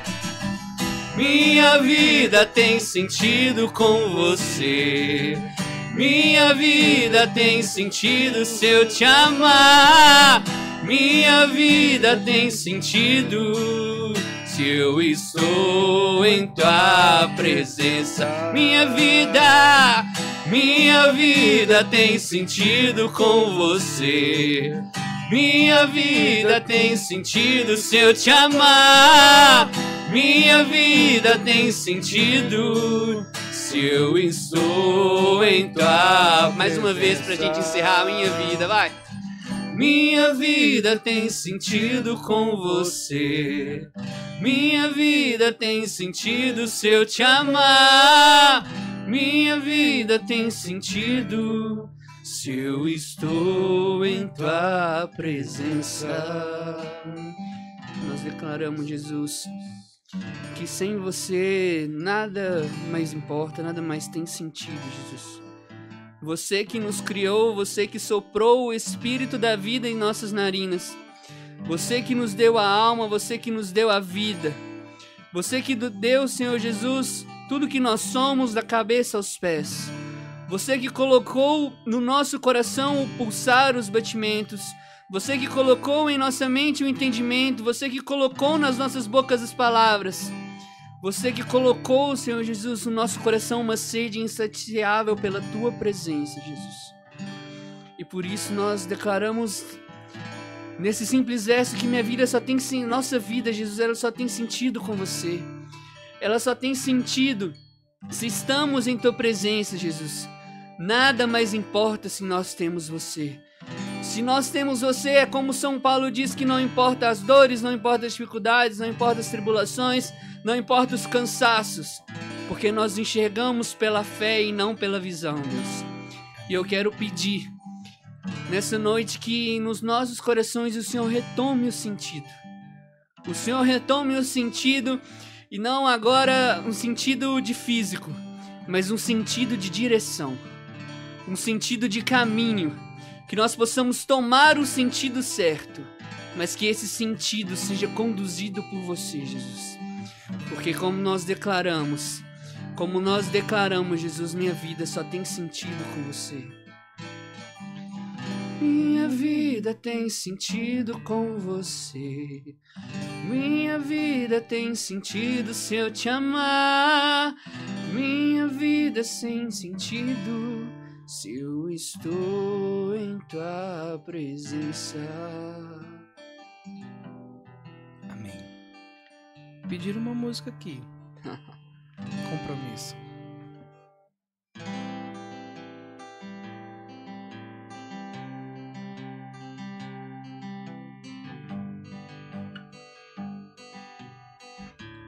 Vai lá, Frei. Não, pode ir. Vai? Não.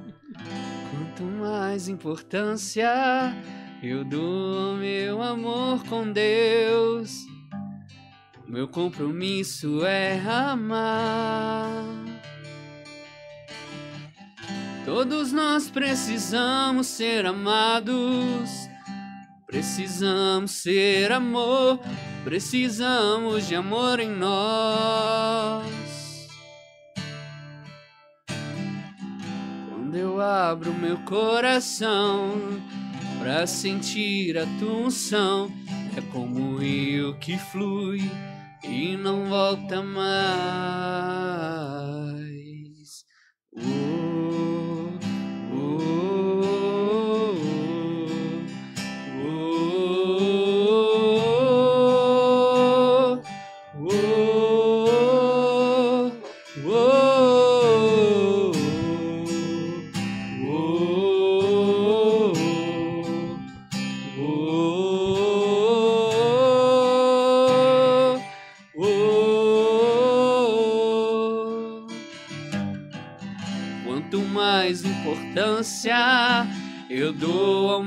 amor com Deus.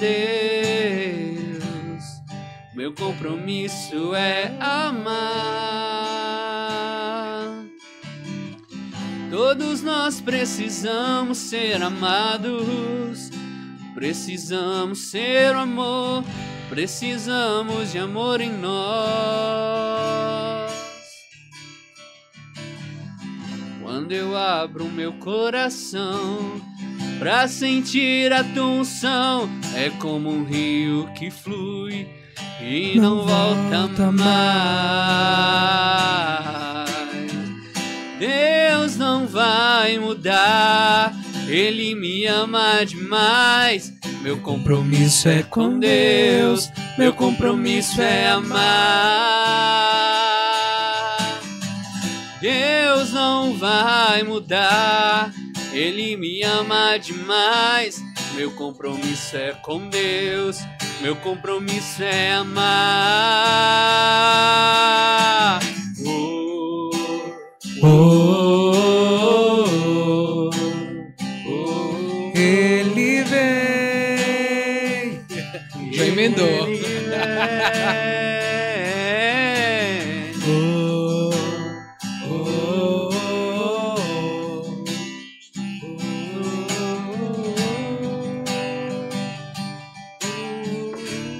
Muito bem. Dá um ré maior aí. Uai, Já tá. já tá. Ah, tá. É porque eu sou Só, lesado. só toca em ré, né? que Você falou? É, eu só sei missing ré. É, em ré. é. Senhor. É, em ré ou em sol? Aí. Só, só. Você vai cantar no original? No original é que Qual então. que É guerreiro, hein? Eis-me aqui. É só. Ah, só. mandaram mas no privado aqui, me mandaram mas- no privado aqui. Vai em dó. É. Então vai. Mandaram no privado. Canta, eis-me aqui. Vai lá. Senhor, hoje eu me rendo. Eu reconheço que nada eu posso fazer sem ti. Então seja tudo em mim. Dependente eu quero ser do teu espírito. Pra que quando eu falar que seja você, no meu caminhar que seja você, enquanto eu cantar que seja você, que seja você, e no meu olhar que seja o teu olhar, no toque das minhas mãos que sejam as tuas. Se não for pra viver assim, eu nem quero viver então. Eis-me aqui, Senhor. Dá-me um coração semelhante ao teu. Enche-me de ti até transbordar.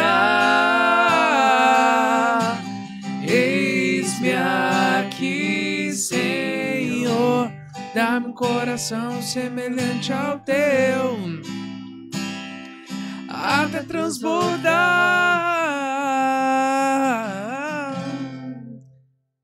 A Lívia Almeida diz assim: Igor, minha melhor lembrança com você é quando jogamos truco no, bar... no baralho em braille e você lê as cartas da mesa toda.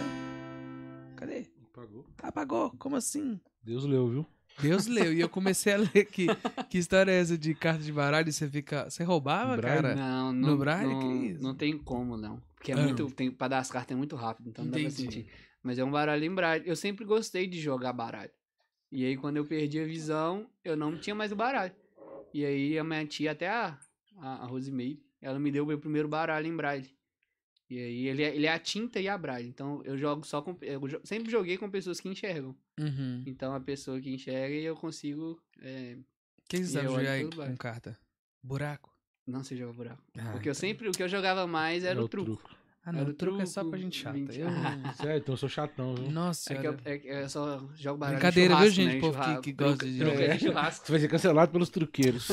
Ah, minha vida é Associação de. Truco do Brasil vai entrar em contato com O você. povo pode até me cancelar, mas Deus já me, já me aceitou. Aleluia. Glória a Deus. Ori alaba. Amém? O povo não pediu mais nada, não. Muito bem. Ó, aqui, ó. Igor, minha ma- melhor lembrança com você é quando jogávamos truco em baralho de braille. e Você conseguia ler as cartas da mesa toda, só percebemos depois. Ou seja, você- sabia qual que eram as cartas que estavam na mesa. Não, não, não. É Isso aí é, não é bem assim, não. É Cê- muito rápido pra dar as Você cartas. você tem dom de visão, cara? É, eu tô de visão. Eu vejo no Senhor. O Senhor revelou seu coração, as É, cartas estavam na mesa. é tipo isso. Você já teve alguma experiência, por exemplo, com, com dom de visão? Já, Já. já. Foi muito doido que na primeira vez eu não acreditei. Porque a gente tava orando, era lá na Paróquia do Redentor, não sei se vocês já foram lá. E atrás ele tem um teatro grandão, assim. E a gente tava orando por lá, ia ter um encontro do grupo de jovens lá. E tava orando por lá. Foi a primeira vez, a primeira experiência que eu tive. E a gente estendendo as mãos por lá, orando. E aí eu comecei a ver aquele lugar todo, assim. Eu vi aquele lugar e eu vi ele pegando fogo. E um tanto de gente no meio. Eu falei, não, isso é coisa da minha cabeça. Eu não tô vendo isso, não. Isso é, isso é, isso é viagem, isso é viagem, isso é viagem. Só que quando é de Deus, ele incomoda, né? Sim. E aí o coração começou a acelerar, aí eu comecei a ficar com a boca seca, eu falei, não, eu não vou falar. Então o pessoal proclamando que tava falando, eu falei, eu não vou falar, eu não vou falar, eu não vou falar, eu não vou falar, eu não vou falar, eu não vou falar, aí do nada saiu. Eu tenho Eu medo, entendi. sabe, cara? Às vezes acontecem umas coisas assim, eu morro de medo. De ver? De Hum, ver? De, de falar. Ah, mas você viu. Ah, não. Já viu. Fala. Vejo, sinto, Não, escuta. legal. Morro de medo. Vai que eu solto um trem que não devia soltar. Não sei se vocês viram esses dias, né? É, é, Deus fala no ouvido de uma pessoa, fala assim, vai lá e fala com fulano que vai acontecer isso na vida. Aí ele chega lá, irmã, Deus vai fazer isso na sua vida, na sua vida, do jeito que Deus falou. E mais! Ah, Aí já já vem vi um isso. mano, É, né? Já e vem um mano. mais! Eu morro de medo. Eu já vi, mas- já, eu vi isso. Mas esse negócio de Ah. ver e ouvir, uma experiência que eu tive, não sei se aconteceu com você já. A gente tava numa adoração de vigília. E do nada, cara, eu escutei um gritão, mas uns gritos aqueles histéricos de desespero. Tipo uma mulher gritando. E tinha mais gente, tinha uma galera lá rezando e tal. E só eu, o, o meu irmão tava lá e mais umas acho que duas pessoas. Viramos automaticamente pra trás pra ver o que tá acontecendo. E os- o resto ninguém ouviu. É, acontece muito. Na gospel acontece isso muito. Demais. Ah. Olha aí, o, o padre mandou mensagem pra você. No meu celular? A Gislene pediu pra você contar um pouquinho da experiência do Retiro Oh. Lázaro. Vem pra fora. Olha. Ah, o Lázaro. O Lázaro eu fiz. Ah, tem uns aninhos bons já. E aí. Ele foi um. Não foi meu primeiro retiro, mas foi um, um retiro de experiência. é, de muita liberdade, assim. Eu não lembro se eu já tava na Cola de Deus na época. Eu acho que sim. Mas. Eu acho que foi um dos retiros que eu vivenciei que teve mais li- liberdade no, no espírito. Porque eram. Eu sempre, quando eu entrei pra, pra colo, por que, que eu me identifiquei muito com a colo? Porque não tinha um. A gente tem a questão da adoração, de ser, de adorar. Mas eu, eu tava muito acostumado em adoração de padrão. Você tem que ajoelhar, ou você tem que é, ficar, de, ficar sentado, rezando, fazer alguma coisa, sabe? E eu entendi que pra adoração, eu- e eu, detestava música de passinho, eu sempre detestei música de passinho. Você não gostava de mó vibes, então. Então, não sei Nó. dançar Mo Vibes. Agora acabou. Não, eu gosto de Mo Vibes, só que eu gosto de tocar. Eu não sei Entendi. dançar. Tá. Ah, É, eu nunca gostei, tá, eu nunca tá, eu não sabia dançar nada, então eu ficava paradão, isso sempre me, me estressou, assim. A Cola de Deus nunca foi de música animada, né? Era mais de orar, de ser livre mesmo. Então eu experi, expe- é, vivi essa experiência e foi o que me atraiu de primeira, assim. E o Lázaro foi isso. O Lázaro foi um retiro onde é, eu vivenciei é, liberdade mesmo no, no espírito, assim, uma coisa de, de adorar, mas adorar sendo você. Uhum. Uma adoração que não tinha padrão. Não era uma adoração tipo é, Davi que tirou a roupa e dançou na presença do Senhor, mas era uma adoração de liberdade. Ô, Mas e quando a gente tava rezando aqui, tocando, essa palavra liberdade vem muito no meu coração, sabe? Sim. É que muitas vezes a gente, se- a gente não, não, não se sente livre mesmo pra rezar mesmo, pra ser ousado na fé. E quando eu tava rezando aqui, me vem muito essa questão da liberdade. Você falando aí, pra mim foi só uma confirmação, sabe? É, a gente tem que ser livre de, de julgamento, sabe? Às vezes a gente, a gente tem uma vergonha de fazer alguma coisa, de, de ajoelhar, igual você tá falando. Sim. A pessoa não quer ajoelhar, a pessoa não quer Não dançar. quer dançar, não Ou quer simplesmente o fato, o fato dela não querer dançar, a pessoa às vezes nem vai em algum lugar porque sabe que vai ter uma dança, Sim. sabe? E sem saber que ele pode viver a experiência dele na liberdade ali no Verdade. canto dele. É, Entendeu? E saber que você, por, por você não gostar de dança, você não, não quer dizer que você tá. Não, faz, Você vai ser é excluído de nada. Sim. Entendeu? Ou de, repente, ou de repente, ah, não, aquela dancinha ali é muito, muito infantil pra mim. É. Sabe? Coisa de menino. Isso não é Por pra mim, não. exemplo, o, o, o Renan, o, o Renan, né, ou até mesmo o Igor, vê, né, por exemplo, eu às vezes tô num lugar que eu que, que não é o meu gosto, né? Por exemplo, eu vou animar retiro de carnaval da Gospa, então tem que cantar limãozinho, Na- aquelas uma, vou dancinhas fazer uma pipoca. denúncia, aproveitar que a gente tava ao vivo. ah, No retiro, no, no retiro de noivos e namorados. que eu tava cantando. Você tava cantando. E aí, eu não sou de dançar, eu não quero, não queria fazer isso. A Letícia também não é disso. A gente sentado na nossa, eu Frei César falou assim: tem um casal que tá ali sentado, levanta e vai dançar, senão a gente não vai parar aqui, não sei o que. Eu falei, E aí "Nossa, vocês tiveram que levantar. a Mas gente é assim, levantar." mas às vezes eh, Paulo fala isso, né? Eu faço aquilo que eu não quero, né? É Mas tipo é isso. tudo por causa do reino de Deus, né? Sim. E, e aí a gente tem que até deixar de lado essas nossas a nossa própria vontade pra Deus É. suscitar dentro de Deus nós fazer. novos sentidos, né? Sim. Porque senão não faz sentido a gente sofrer por causa do evangelho. Mas às vezes a pessoa não dança. Ou, É porque é chato mesmo. não, porque, Eu entendo. porque ou, no- ou não canta. Vamos colocar outra, outra coisa. A pessoa não quer cantar. Porque ela tem medo de, de julgamento mesmo. Sim. Aí a pessoa ela não é livre. Entende? Ela não é livre. Sim. Porque ela tá sempre preocupada com o que os outros vão pensar dela. Eu tô nem aí pros outros pensam. Mas, Ah. eu- por exemplo, eu também eu deixo bem claro, eu não gosto de animação. Eu faço. Aham. Obrigado. Não, não é que é obrigado. Pelo mas, reino. Ah, Mas, mas tá, é, tá. eu faço porque precisa fazer. É, porque tem que Sim. É, um- é, Né? é, Tem que ser tem que ter um feito. Agora, sentido. se você me convidar pra um retiro contemplativo, uma adoração em silêncio, eu vou. ah, Sabe? Entende? Mas ele é- também não tem o que conduzir numa adoração em silêncio. Mas né? tem sim. Você já fez uma experiência em em uma adoração em silêncio? Na gospel, de ficar em silêncio. Não, eu te convido, vai lá em casa. Ah, tá. Eu mostro pra Fechou. você como é que faz. Não, demorou. Sabe? E o que, que Deus fala Não, a, a, a partir vez, dessa, dessa experiência, a né? primeira vez que eu vivenciei adoração em silêncio na gospel, eu, eu, é, foi a Letícia que me convidou. E aí, Jesus foi, foi muito estratégico, assim, que eu falei, eu vou, eu vou lá, fico em silêncio. Eu já não tô vendo. Eu ainda não vou ouvir. vai, não vai dar certo isso. E, A, e aí a Jesus... minha, Aí você ouviu, né? a maior experiência é, de, aí- de, de oração, de adoração em silêncio foi agora na jornada. Na jornada? Um milhão É. e meio de pessoas, sábado Nossa. à noite. Uhum. Um milhão de gente. Um milhão, assim, um milhão de gente. Não, e eu E achei... aquele silêncio imperava. Imagina. E você sentia, assim, A a né? atmosfera. E a hora que eu tava longe do palco, né? Sim. É, é, Eu tava longe do palco e eu sentia Jesus ali, perto de mim. Tem, Presente. tinha o telão que aproximava, mas é um pouquinho diferente. Não, demais. Mas era como se ele estivesse ali na minha frente. E assim, sabe? Então, Sim. é, é, o Senhor fala no meio dos louvores, mas ele também Ele também age apareceu para Elias, foi na brisa suave. na brisa suave. Sim. Ne- Nesse dia mesmo, eu falei, Jesus, o que eu vou fazer lá? E ele falou comigo assim, leva seu notebook pra você anotar tudo que eu vou te falar. Falei, tá, mas meu notebook só funciona na tomada. Vai ter uma tomada? Ele, Vai, vai ter uma tomada lá. Daí eu peguei, né? Fui obediência, peguei, cheguei na capela, era uma capela antiga da gospel, ainda não Uhum, era nova. Aquela de container. É, a de container. Na hora que eu cheguei lá, tinha uma tomada, uma tomada na frente de Jesus. Eu falei, é, agora eu vou ter que ouvir, né? Foi tipo em 40 minutos, eu não sei quantas páginas do Word que eu escrevi assim, de tudo que ele tava falando, sabe? Tá vendo? Foi, foi E não precisou ninguém real. falar nada, E não né? precisou ninguém falar nada. Outra coisa também aqui, dentro da, do, seu, do seu ministério também. Eu vi que a gente tava fazendo a oração espontânea aqui e saiu uma música espontânea aqui. Foi uma espontânea. Você tem alguma música espontânea que virou música mesmo? De, de Cara, que, virou composição, não faz assim, comp... Porque essa aí, essa aí pode virar, você viu, né? música. É, E ela tá registrada.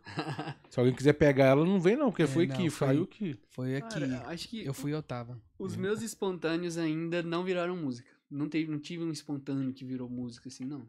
Não, mas nem no, no seu lá você chegou a compor nada ainda. Já compus algumas músicas, é, baseado em algumas, algumas experiências que eu tive e tudo. Mas as que eu gosto é sempre as que saem no espontâneo. É.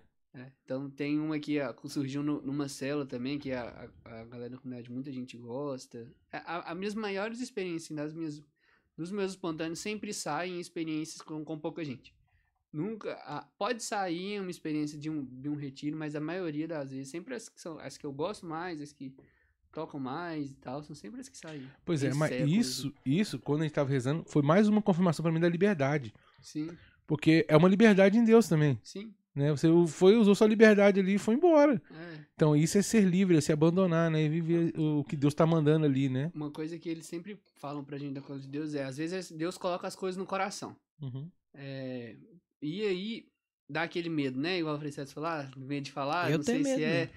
E aí a gente sempre fala assim, ah, a gente, se eu não me engano, foi no, no retiro de cura que, que falaram isso pra gente. É, se surgir alguma coisa pra você falar principalmente da vida da outra pessoa, fala aquilo que Deus tá colocando no seu coração. Porque se for de Deus, a pessoa vai sentir e vai fazer sentido. Se não for, aquilo vai, vai cair por terra. Só que se a gente não falar e for de Deus, a gente pode estar deixando de proclamar uma Sim. glória na vida do outro, sabe? É por isso que eu morro de Então- medo também. Que às vezes, ao mesmo tempo que eu, que eu sinto, sabe? Eu morro de medo também de não fazer a vontade de Deus. Sim. É, É, ju- é, é, é muito um, é um sentimento de duplo, né? é gumes. duplo, é. É. Olha, nós temos um pedido especial aqui. Uhum. né, o Padre Jair recentemente per- perdeu o seu pai e ele pediu que, que a gente cantasse uma música, porque ele tem certeza da, da eternidade, né? Amém. Você conhece Lindo Céu da Adriana Arides? Lindo céu. É Fá maior. Ah, lindo céu. É. Não sei se eu lembro tocar. Pode ser em Mi? Porque vai Pode. vai Fica ter mais fácil. pestana. É, vai ficar até mais fácil de cantar. É. Só antes de cantar, ele pediu pra oferecer aqui pra algumas pessoas, né? Ah, quem ele pediu? Foi pro Elbert, que eu acredito que é o Elbert da Ótica Católica também. Neide, Evandro, Adriana, Fabrício, Lucimar, Aline, Daniel, Matheus, Maria, Maria Isabel, né? Miguel e todos os participantes do programa. Então nós estamos incluídos aí, nós que e quem tá ao vivo aí também e quem vai assistir também. É, quem quiser assistir gravado aí depois, né? Então, é lindo céu. Vamos Como é que ela começa? Me lembra? por sobre as nuvens. sobre as nuvens existe um lindo céu, maravilhoso céu, morada dos anjos. Sobre as nuvens existe um trono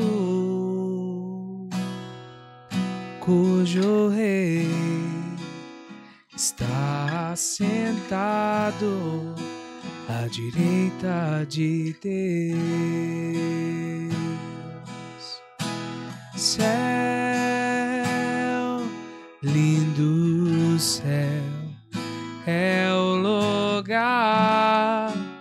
Onde quero viver para sempre. Céu, lindo céu, onde com os anjos eu cantarei, adorando ao Senhor. De refrão. Céu, lindo céu, é o lugar onde eu quero viver para sempre. Céu, lindo céu, onde com os anjos eu cantarei, adorando ao Senhor. Tudo que nós fazemos é para apontar o reino dos céus. né? Santa Teresa do Menino Jesus fala, né? Que, que talvez até possa confortar o coração do padre, né? A morte não é o fim, a morte é o Não, início, né? Ela é o princípio de tudo. Então, que é esse lugar onde ontem eu tava falando pro dando formação para pro batismo de uma paróquia Uhum. aqui de BH. E aí eu fiz aquela pergunta que eu sempre faço, quem quer ir pro céu, né? Todo mundo levantou a Uhum. mão. Quem quer falei ir assim, agora? Quem quer ir agora? O povo baixou a mão na hora, né? E eu sempre falo aquela frase, é melhor ir pro céu agora do que para outro lugar daqui a pouco. é. Ou seja, é uma Teresa Dávila, uma determinada determinação. Por isso que a gente escolheu, né? Por isso que a gente busca o novo sentido de nosso Senhor Jesus Cristo, né? Porque ele vai ele faz nova todas as coisas, ele dá um novo sentido para nossa vida Sim. e e a nossa meta é, final é única. É o céu. Por isso É que o eu tô céu. aqui, cara. É isso Porque eu quero pro céu. Justamente. Não, é. A gente podia já. Eu queria que você deixasse, preparasse uma mensagem final, né? Pra gente dar. Pra esse, esse novo sentido que tá ficando aí. É, eu quero falar da, da experiência que eu tive aqui hoje.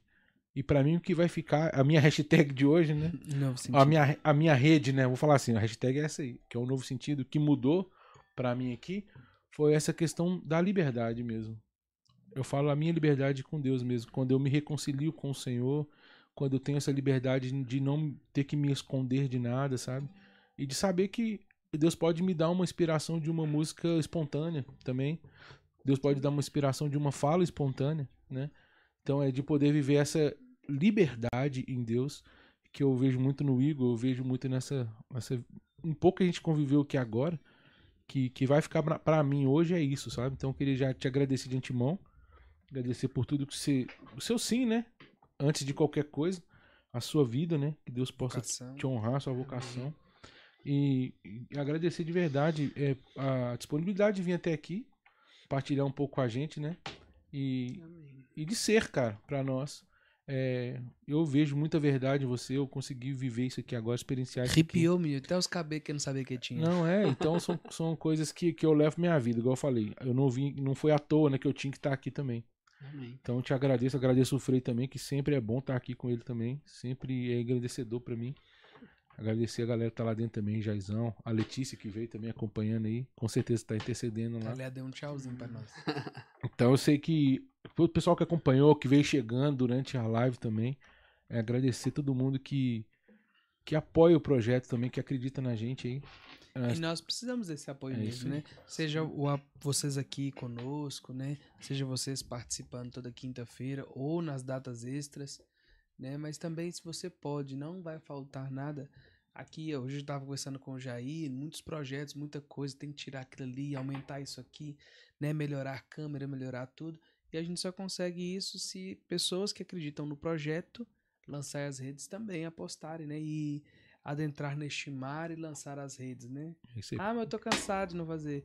Mas Deus pede, lançar as redes e nós vamos colher colher não, né? Nós vamos pescar, né? Trazer para a rede muitos peixes e sejam peixes mesmo para nos alimentar, como também sejam os peixes, né, para nadar no rio, no rio, no, é o rio que flui, não volta mais de nosso Senhor Jesus Cristo, né?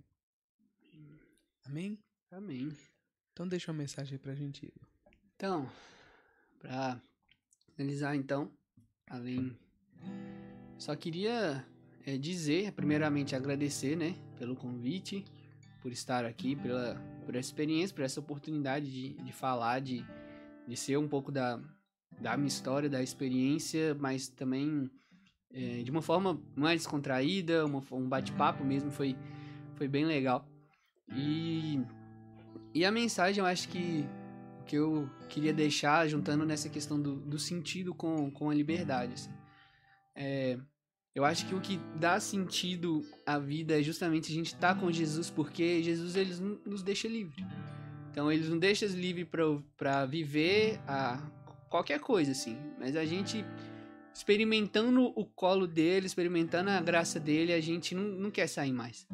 Então é, tem várias várias coisas que acontecem na nossa vida e em e em especial assim eu quero é, Jesus me coloca no coração para dizer para o senhor padre Jair que é, o luto ele é ele é real e o luto ele é, é vivido, né? Maria também viveu o luto e entre outras pessoas viveram viveram o luto, né? Santa Teresinha também viveu o luto do seu pai, não podendo estar perto. E o que eu quero dizer em especial para você, padre, é que independente de, de qualquer coisa, daquilo que a gente tem vivido, é, a gente sabe da certeza daquilo que Deus que Deus fez, aonde né, Deus levou o seu pai, mas a gente sabe também que a gente tem que viver aqui. E o que eu quero pedir é justamente um, um ânimo novo assim, para a sua vida, para o seu sacerdócio, para que possa lembrar de que realmente de quem te chamou no, no começo, quem chamou a tua, a tua vocação, e Jesus me coloca justamente nesse isso no meu coração, assim, de que ele te chamou do começo e que é, para o Senhor fazer lembrança disso, lembrança do, do sim que você deu para ele e o sim que hoje é, o seu pai está com Jesus. Então, que ele possa renovar o seu sacerdócio, que o Senhor não que é, tenha força para continuar mesmo, porque tem muitas ovelhas que precisam do seu pastoreio.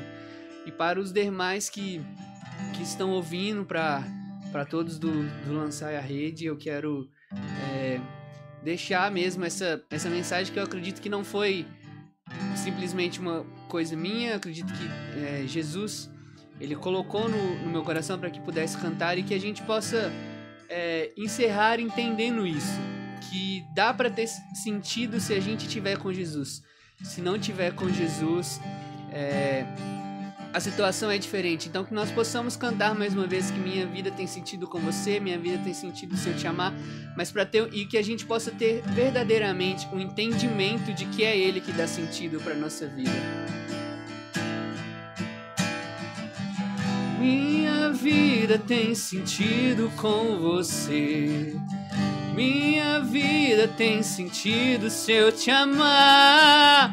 Minha vida tem sentido se eu estou em tua presença.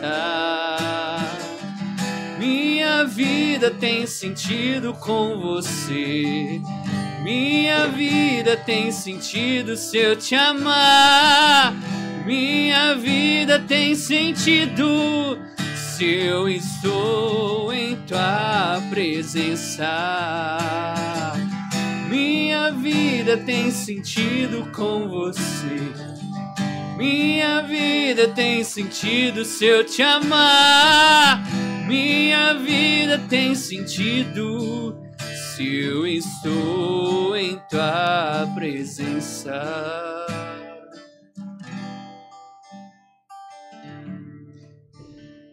Muito bem.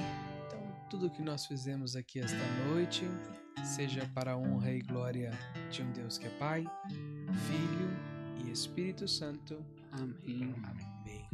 Então é isso aí. Quinta-feira que vem já é Gislaine, né, Jair? Ela vai deixar de Ah, ser, é, vai ser, vai ser quarta. quarta-feira? Não vou poder. Qual é, velho?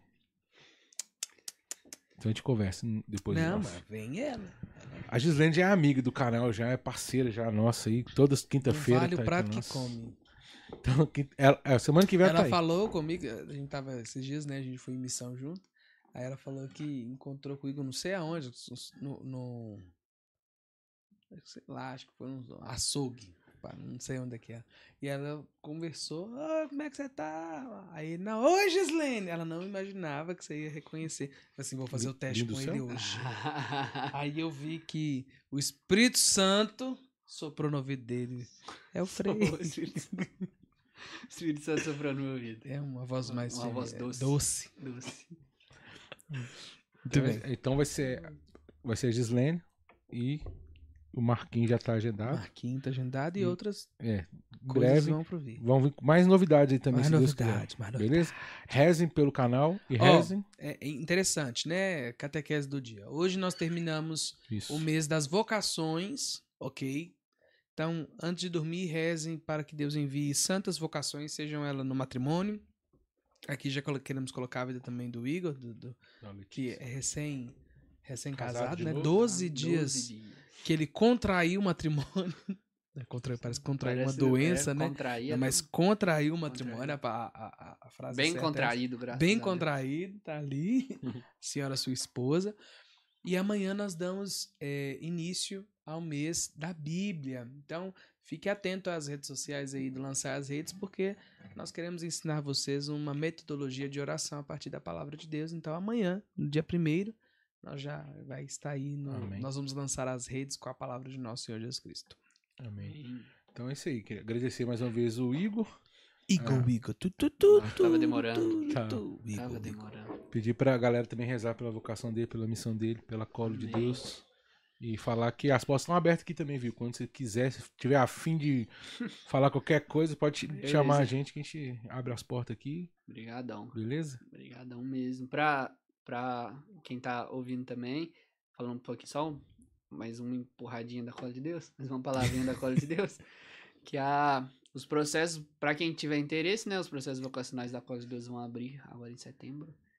Então, se você tiver interesse, procura algum missionário, entre em contato com a gente, vai lançar nas redes sociais também. É, e ore por aqueles, né, que sente chamado a esse, a esse carisma. Então, só para deixar registrado aqui, a última música que nós cantamos, na verdade foi ele que cantou, foi uma inspiração dele, né? Minha vida tem sentido. É. Então aí, mas não é aquela não, aquela antiga. Minha Minha vida tem sentido. É um novo Não. sentido. É um novo. E nós cantamos também Lindo Céu. Da Adriana Arides, né? Então, se alguém quiser pegar essa aí, já é do Igor já, cara. Já é, Tá dá. registrado, que falado. Novo sentido esse nome dessa música. Sentido. Pronto, já aí, ó. Pensou Já a gente vê ela tocando lá no bombom, falou assim, eu vi Lá essa música na minha frente. Imagina no palco do Geração. É. né, Oh, aleluia, recebo. Aí, eu quero estar lá nesse dia, se Deus quiser. Amém. Amém. Então é isso aí. Amém. Obrigado, Frei, mais uma vez. Tamo Então, junto. cruz de cruz. Tchau. Tchau. Nossa. Aí, quinta-feira, dá o play, né? É, Dá o play, Maca. dá o play, mano. Então é isso aí, galera. Fica com Deus. Até semana que vem. Tamo junto.